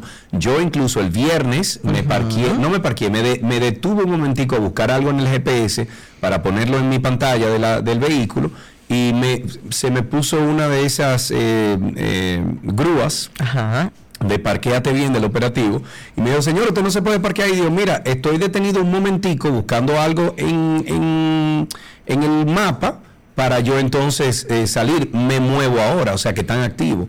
Pero tú vives en la zona, entonces tú eres la que me tiene que decir. Bueno, yo te diré que yo vivo en la zona y, por dicha razón no vine en mi vehículo aquí, a- aquí, aún viviendo en la zona, porque no hay donde parquearse. Entonces, Eh, bueno, yo entiendo que es una excelente bien, iniciativa. bien es que no se parqueen. Entonces, ¿cómo llegamos aquí, por ejemplo?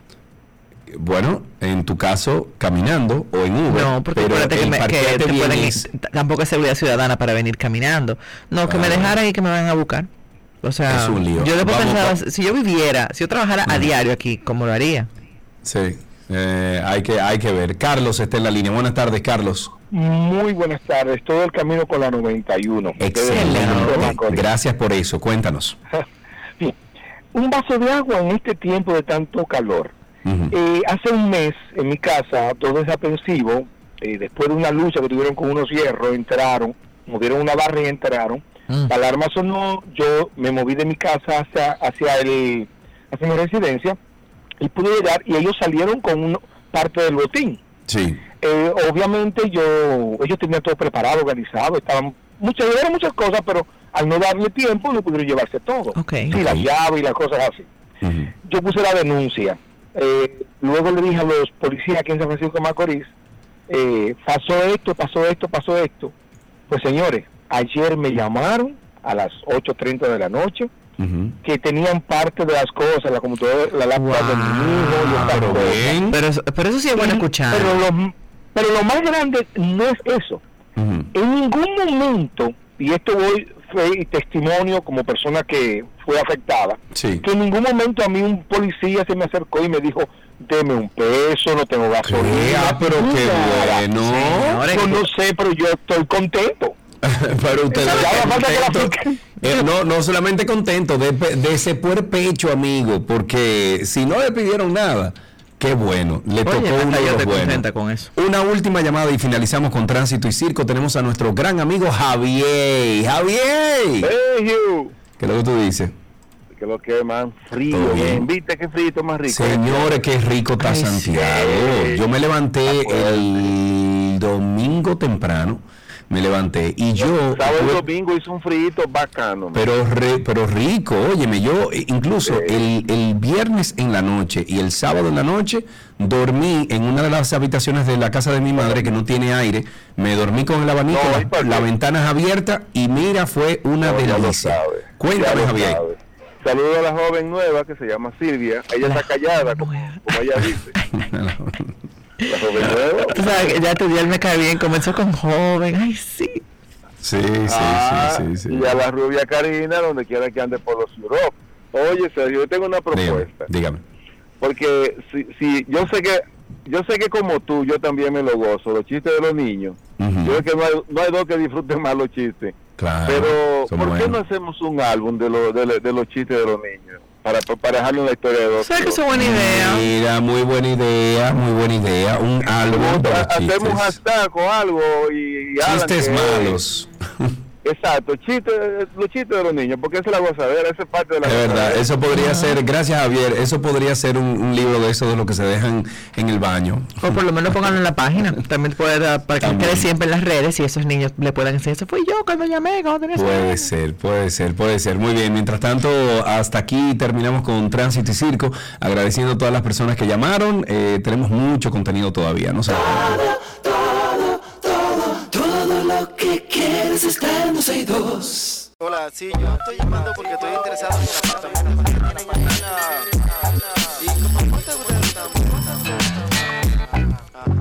Uy, buen tema, buen tema. Estamos hablando de bienes raíces, Silvia. y hoy, en el mes de enero, en este mes de enero que estamos transcurriendo, eh, Ok, Cristi, hay un problema con los audífonos, lo estoy escuchando al aire. Estamos en el mes de enero y muchas personas dedican los primeros meses del año a planificar sus metas. Una de las metas más frecuentes es hacerse de una vivienda propia. Y para hablar de esto, sobre, bueno, eh, sobre este tema, eh, recibimos en nuestra cabina a Jermis Peña, que regresa porque tenía mucho tiempo que no la veíamos por aquí. Arquitecta, experta en well-being y construcciones sostenibles. Jermis, ¿cómo estás? Hola, Jervis. bueno, Jervis. Ah, esa es la línea telefónica. Perdón, perdón, perdón. Pensé que era en cabina que ella estaba. Vamos a ponerla en la línea. Perdón, Jermis. Ahora sí, Jermis, ¿cómo estás? Tú sabes que yo iba presencial hoy, pero nuestra ciudad tú sabes cómo son los desplazamientos, punto A, punto B. No, muchacha, un lío, un lío, un lío, un lío. Yo estaba el viernes en Santo Domingo y de cuatro diferentes eh, cosas que tenía que hacer, pude hacer dos. Te lo creo. entiendo totalmente. Jermis, ¿es enero el mes donde la gente se lanza más a, comprar una vivienda? Mira, yo te diría que desde noviembre, diciembre, nosotros en la constructora recibimos muchas solicitudes de gente que dime los proyectos, que yo el año que viene, óyeme, me hago de mi casa. Claro, Esto comienza desde final de año. Entonces quisimos pues llevarle una serie de consejos a nuestros amigos para que tomen en cuenta y no, no, no lo hagan a última hora, comiencen a planificar una serie de aspectos para ese momento tan importante. El primer aspecto es usted sentarse con una macotica y usted ver cuánto usted gana, cuánto usted está gastando, cuánto usted ahorra y luego entonces ver si eso da para una para un inicial de una casa, ¿sí o no? Estoy totalmente de acuerdo contigo. Esa autoevaluación financiera es el paso cero cero, porque de nada nos sirve tener toda la motivación de que el año que viene es si los números no dan. No queremos un dolor de cabeza debemos contar por lo menos con el 20% de lo que sería ese costo de esa pura vivienda. Entonces, ¿cómo sabemos? Bueno, primero tenemos que... Jeremy, perdóname, eh, te separaste el micrófono de, de, la boca, no sé si tienes el teléfono al oído, pero no te escuchamos tan bien como te estábamos escuchando. Mira a ver si ahí me escuchas mejor. Ahora sí te escuchamos bien, decías. Perfecto. Entonces, lo primero es saber qué es lo que realmente queremos porque muchas veces salimos a buscar propiedades, pero no estamos seguros si queremos dos habitaciones, si queremos tres. Entonces, sentarse a definir cuál es el metraje, eh, cuál es más o menos por dónde andan esos precios. Y una vez tengamos un estimado, entonces regresar a la evaluación financiera, saber con cuánto contamos de ahorro, cuánto es nuestra proyección en 5 o 10 años, porque muchas personas van a hacer hipotecas. Entonces debemos de saber que muchas veces estos intereses no van a ser fijos, sino que puede ser que varíen. Tenemos que tener ese colchoncito ahí para cuando el banco le avise y le diga que los intereses han subido, usted no se vuelva loco.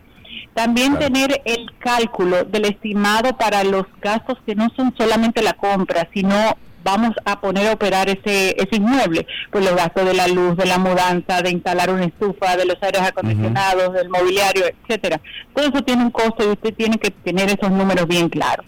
Pero una vez pasó por todos esos números y ya está claro y ya sabe, bueno, mi presupuesto es de 5 millones de pesos yo tengo ya ese milloncito guardado ahí para lo que es mi reserva, entonces vamos a buscar la propiedad. Para eso entonces nosotros eh, necesitamos estar con expectativas realistas. Usted se acuerda en inicio, dijimos, ok, ¿qué es lo que yo quiero? Pero vamos a ser realistas, todo usted no lo va a tener en una sola propiedad, es imposible, ni siquiera que nosotros se la diseñemos a la medida, es imposible. Hay cosas que van a ser no negociables, entonces, ¿cuáles son sus no negociables? Es la habitación principal, son los baños, es el tamaño de la cocina, es la visual, es la ubicación. Muchas veces debemos de, analizar bien el tema de la ubicación. Eso mismo que hablamos ahora sobre el transporte y los desplazamientos. Señores, si usted todo lo maneja en un sector, quizás es mejor idea que usted busque esa vivienda cerca de ese sector. No se enamora de algo a 30 minutos porque tal vez su vida va a cambiar. Entonces, eh, ese tema es súper importante, analícenlo. Cuando usted tenga ya los no negociables, usted va a tener otros aspectos que ya no van a ser tan importantes. Pero que si lo tiene, ah, qué bueno, va a ser un plus.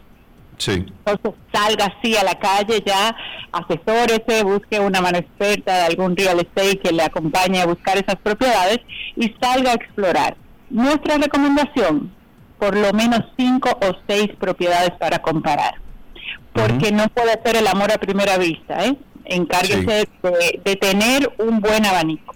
Cuando tenga esas propiedades, entonces aquí entra lo bueno. Usted se va a sentar a analizar esa propiedad minuciosamente. No solamente los tamaños. Estamos enfocándonos más en propiedades que ya están construidas, pero usted lo puede aplicar también cuando son propiedades en construcción. Usted va a analizar como si fuera un detective ese inmueble, la zona donde está, camine, los vecinos, pregunte, vaya lloviendo, vaya con sol, vaya día de semana, vaya en la noche, vaya en el día. Explore todo para que no se lleve sorpresas. ¿Y por qué le digo que pregunte? Porque muchas veces los mismos vecinos le pueden comentar de situaciones que usted luego va a rechazar o va a aprobar. Sí, sí, sí. Identifique cosas que pudieran no gustarle o sí atraerle. ¿A qué me refiero? Bueno, hay un colegio cerca y eso va a ser bueno porque mis hijos van a estar cerca, pero tal vez no voy a querer tener la fila de carros al mediodía o a la mañana. Tú sabes que yo acostumbro, eh, eh, Jermis, eh, por ejemplo, cuando voy a adquirir una propiedad, yo voy de noche, voy de noche en, por ejemplo, durante la semana, voy de noche en el fin de semana. A ver, eh, la voy varias veces, sí, para, para ver qué es lo que se mueve. al final, uno va a vivir ahí y, y uno va a vivir ahí todo el tiempo y todo el tiempo uno tiene que lidiar con las diferentes cosas que se le, se le, se le, se le presentan. Entonces uno tiene que ir varias veces y permanecer un tiempecito, porque no es, ah, yo pasé en el carro, no vi eso, no, no, permanezco un, un tiempecito. Si es un edificio y usted tiene la oportunidad de conversar con personas que viven ahí, es excelente, el mejor feedback, cómo llevan el mantenimiento, eh, están permitidos los alquileres de corto plazo o solo los de largo plazo. ¿Esto me afecta o me favorece? ¿Cómo es el manejo de las áreas comunes? ¿Cómo son los pagos? Aquí hay muchos morosos, de repente la planta eléctrica se queda constantemente sin gas. son temas interesantes, señores. No más allá de, la propiedad tenía buena distribución, me lo dieron a un buen precio y ahora tengo un dolor de cabeza. Recuérdese que ese va a ser su casa, donde usted va a permanecer y es una inversión muy importante. Entonces vamos a ser minuciosos y vamos a dejar los temas emocionales eh, aparte. Y aquí vamos a hacer a, tener un buen criterio para esa selección. Muchas veces eh, se hace necesario, sobre todo cuando son compras en planos, acompañarse de un profesional ya de la construcción que le pueda ayudar a usted a entender aspectos que quizás usted no entiende. Que tal vez un plan usted vio que eso era grande y después usted llega, pero yo pensaba que esa sale de inmensa, pero no me cabe ese mueble. Entonces, que pueda darle ese acompañamiento va a ser vital. Y les doy también otro tip.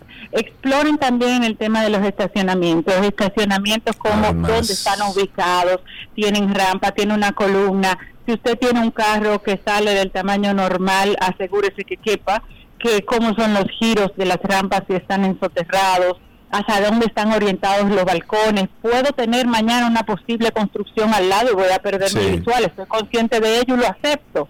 Entonces, esos temitas trátelos como si ya usted viviera ahí, póngase en, una visión de que ya estoy viviendo y cuáles son los temas que pudieran afectarme mañana. Entonces, el impacto del sol, el impacto del viento, de los ruidos, eh, son muchos aspectos que debemos de, velar, el material con el que está hecho, cuáles son los pisos, las terminaciones de las puertas, de las cocinas. Sé observador, porque cualquier... El tema de filtraciones también, filtración, usted tiene que chequear bien que ese inmueble no tenga, no tenga filtraciones.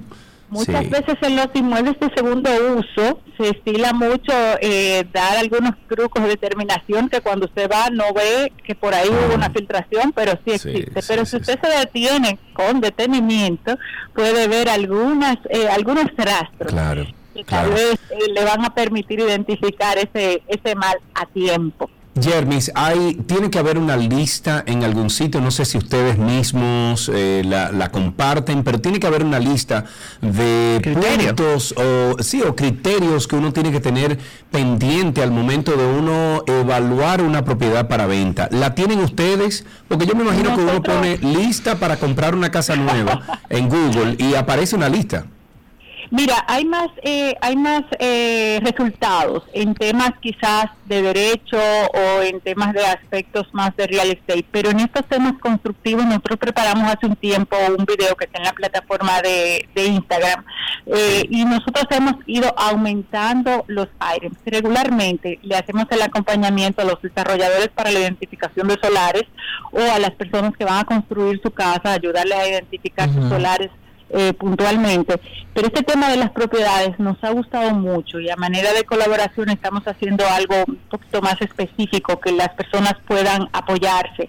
Y aunque no tengan un profesional de la arquitectura de la ingeniería al lado, pues puedan ser un poco críticas y, ver algunos aspectos eh, que pudieran ayudarlos a decidir, porque a veces es que estás dentro de tres propiedades que te gustan, que están en buen precio y no sabes cuál es la mejor inversión. Al final de cuentas, aunque sea una propiedad para vivirla, debemos de verla como inversión, porque a la larga eso es lo que es. O sea, no es que usted se está regalando esa casa, es que mañana pueda usted venderla y que sea rentable. Correcto, correcto. Eh, vamos entonces a dirigir a todos nuestros amigos oyentes a, varias redes sociales. La primera, Jermis Pena, Jermis Pena de Peña, también está construger.rd y también está arroba estudio yp.arquitectura. Nosotros vamos a estar compartiendo eso. Jermis, muchísimas gracias por estas... Eh, eh, estos puntos que, que trae esa colación al momento de comprar una casa o una vivienda, porque son muy importantes, Jermis. Muchísimas gracias, amiga. Gracias a ustedes. Un beso, estuvimos conversando con Jermis Peña, es arquitecta experta en wellbeing y construcciones sostenibles. Pueden seguirla en arroba Jermis Pena, Jermis Pena. Hasta aquí, bienes raíces en 12 y 2. estoy llamando porque estoy interesado en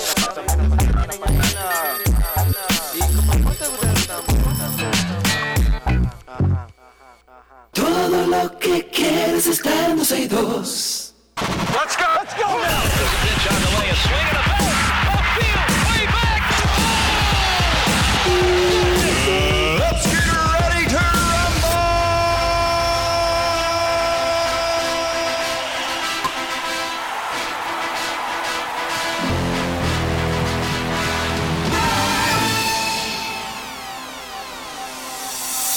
De inmediato algunas noticias del mundo deportivo en béisbol. Smil Rogers lanzó seis entradas sin permitir carreras. Sergio Alcántara pegó doble remolcador en el cuarto inning y los Tigres del Licey blanquearon 1-0 a las Estrellas Orientales en el partido del domingo celebrado en el Estadio Quisqueya Juan Marichal para tomar ventaja 2-1 en la serie final del torneo de béisbol otoño-invernal.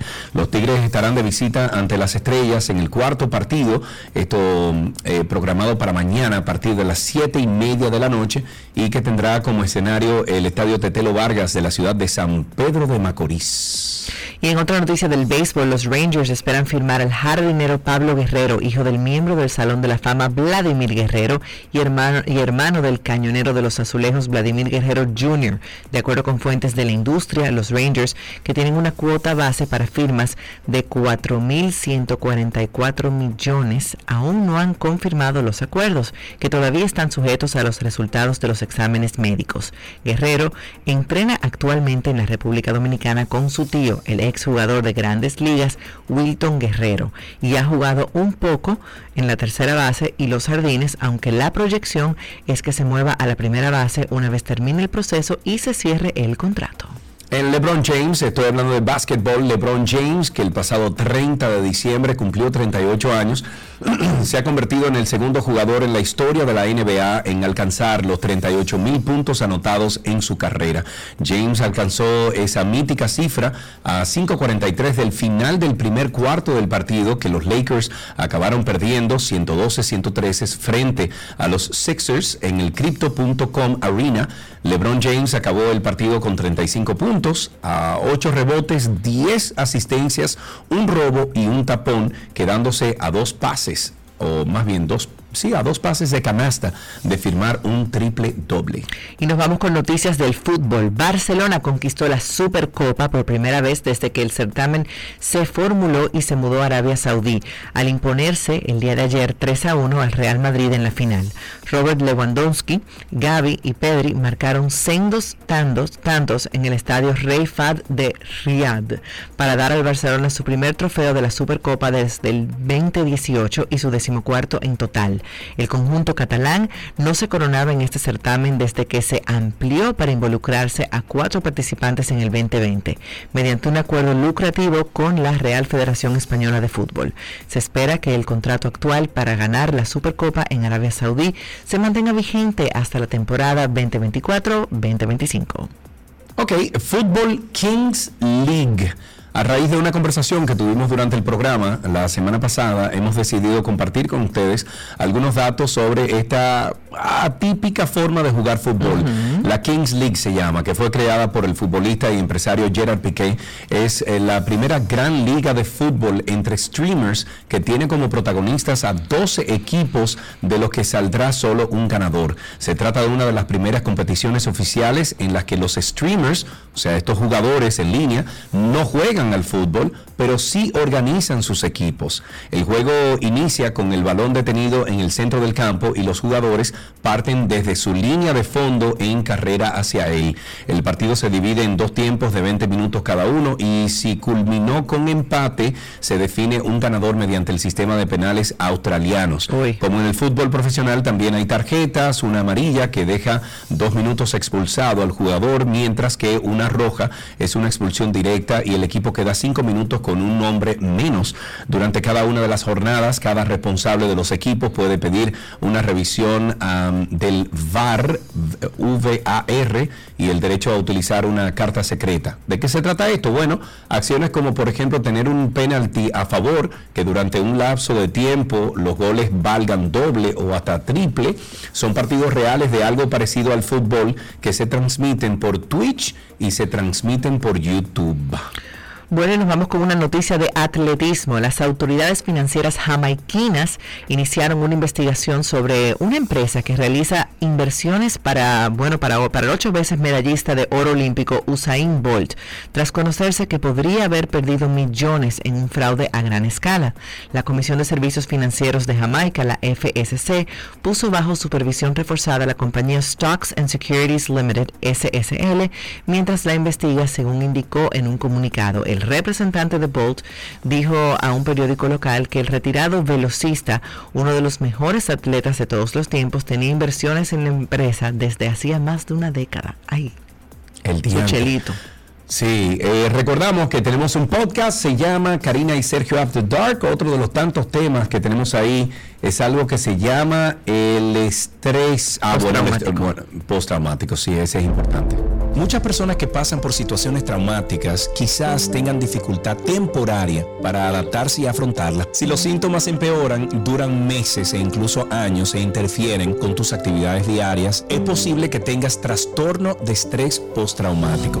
El trastorno por estrés postraumático, para decirlo de una manera simple, es un conjunto de síntomas que aparecen a partir de un evento catastrófico y vital para el ser humano, que afecta no solamente las emociones, los pensamientos y la conducta, Personas que, por ejemplo, fueron abusadas en su niñez, que reviven por momentos aquello que tanto sufrieron, por situaciones en particular. Pueden como pensar que un estrés postraumático puede venir de cualquier evento, pero la característica principal tiene que poner en riesgo la vida, tiene que ser un abuso vital completamente catastrófico y marcar un antes y un después en la vida de quien lo padece. Y Sergio After Dark. Búsquenos en Google como Karina y Sergio After Dark. Karina y Sergio After Dark y ahí sale la lista de todos los eh, diferentes eh, networks en los que estamos participando. Hasta aquí deportes en 12 y 2.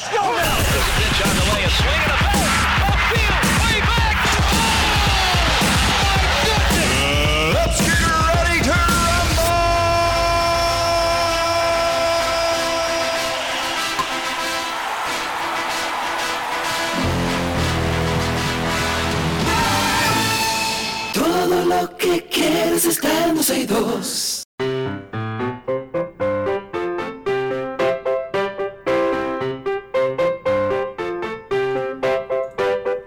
¿Qué aprendiste hoy? Llega a ustedes gracias a Pala Pizza. Eh, son expertos por tradición. Silvia, tenemos en la línea a Carlos. Vamos a ver qué dice Carlos. Hola, Carlos. Hola. ¿Cómo estás, amigo? ¿Todo bien? Sí. Eso es bueno. ¿Qué edad tú tienes? Ocho. Ocho años. ¿Fuiste al colegio esta mañana, Carlos? Sí. ¿Y qué, aprendiste? qué hiciste? ¿Qué aprendí? Sí. Dividir entre dos con... ¿Dividir entre dos con? Con dos dígitos. Con doble dígitos, muy bien. O sea que tú, o sea que tú estás en tercero, ¿verdad? Ok, muy bien, eso, es lo que dan en tercero, ¿verdad? Bueno, ok. Entonces la pregunta es, Carlos, ¿tienes tú para nosotros un poema, una poesía, una canción, algo que puedas compartir con nosotros? Chiste. A ver, un chiste. Adelante, amigo. ¿Qué mira el tigre Tony en medio con cuando se mira en el espejo? ¿Qué mira el tigre Tony cuando se mira en el espejo? Ah, pero así mismo, ¿no? Eh, así mismo, la cara su garita. Su Ay, Dios. Ey, mira, Carlos, está muy bueno. Yo se lo voy a hacer a mis hijos hoy ese. Cuando de que llegue de aquí, miren, ¿qué mira pero mira, Tony? ¿Qué mira Tony, el tigre del confle? bueno, que sería el cereal. Del cereal. exacto. Bueno, está muy bien. Carlito, eh, apúntate ahí. Muy, muy bueno. Hasta, sí. Hasta aquí, niños, eh, ¿qué aprendiste hoy?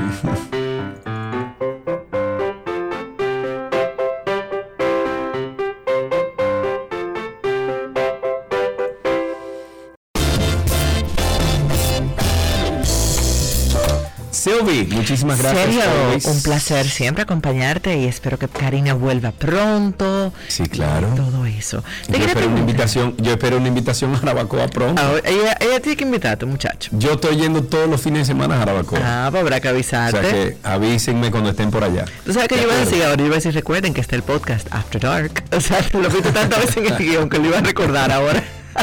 es así, es así. Bueno, pues Silvia Callado estuvo con nosotros en el día de hoy. Silvia es parte de la familia, o sea que gracias, Silvia. Un beso, un abrazo a los niños y a Pedro. ¿De acuerdo? Bye. Muy bien. Hasta aquí, señores, 12 eh, y 2. Se quedan ustedes con Shaley, con una selección musical y una voz, bueno, que ayuda a las tardes eh, para que se vayan mejor y, y se desarrollen mejor. Hasta mañana, señores.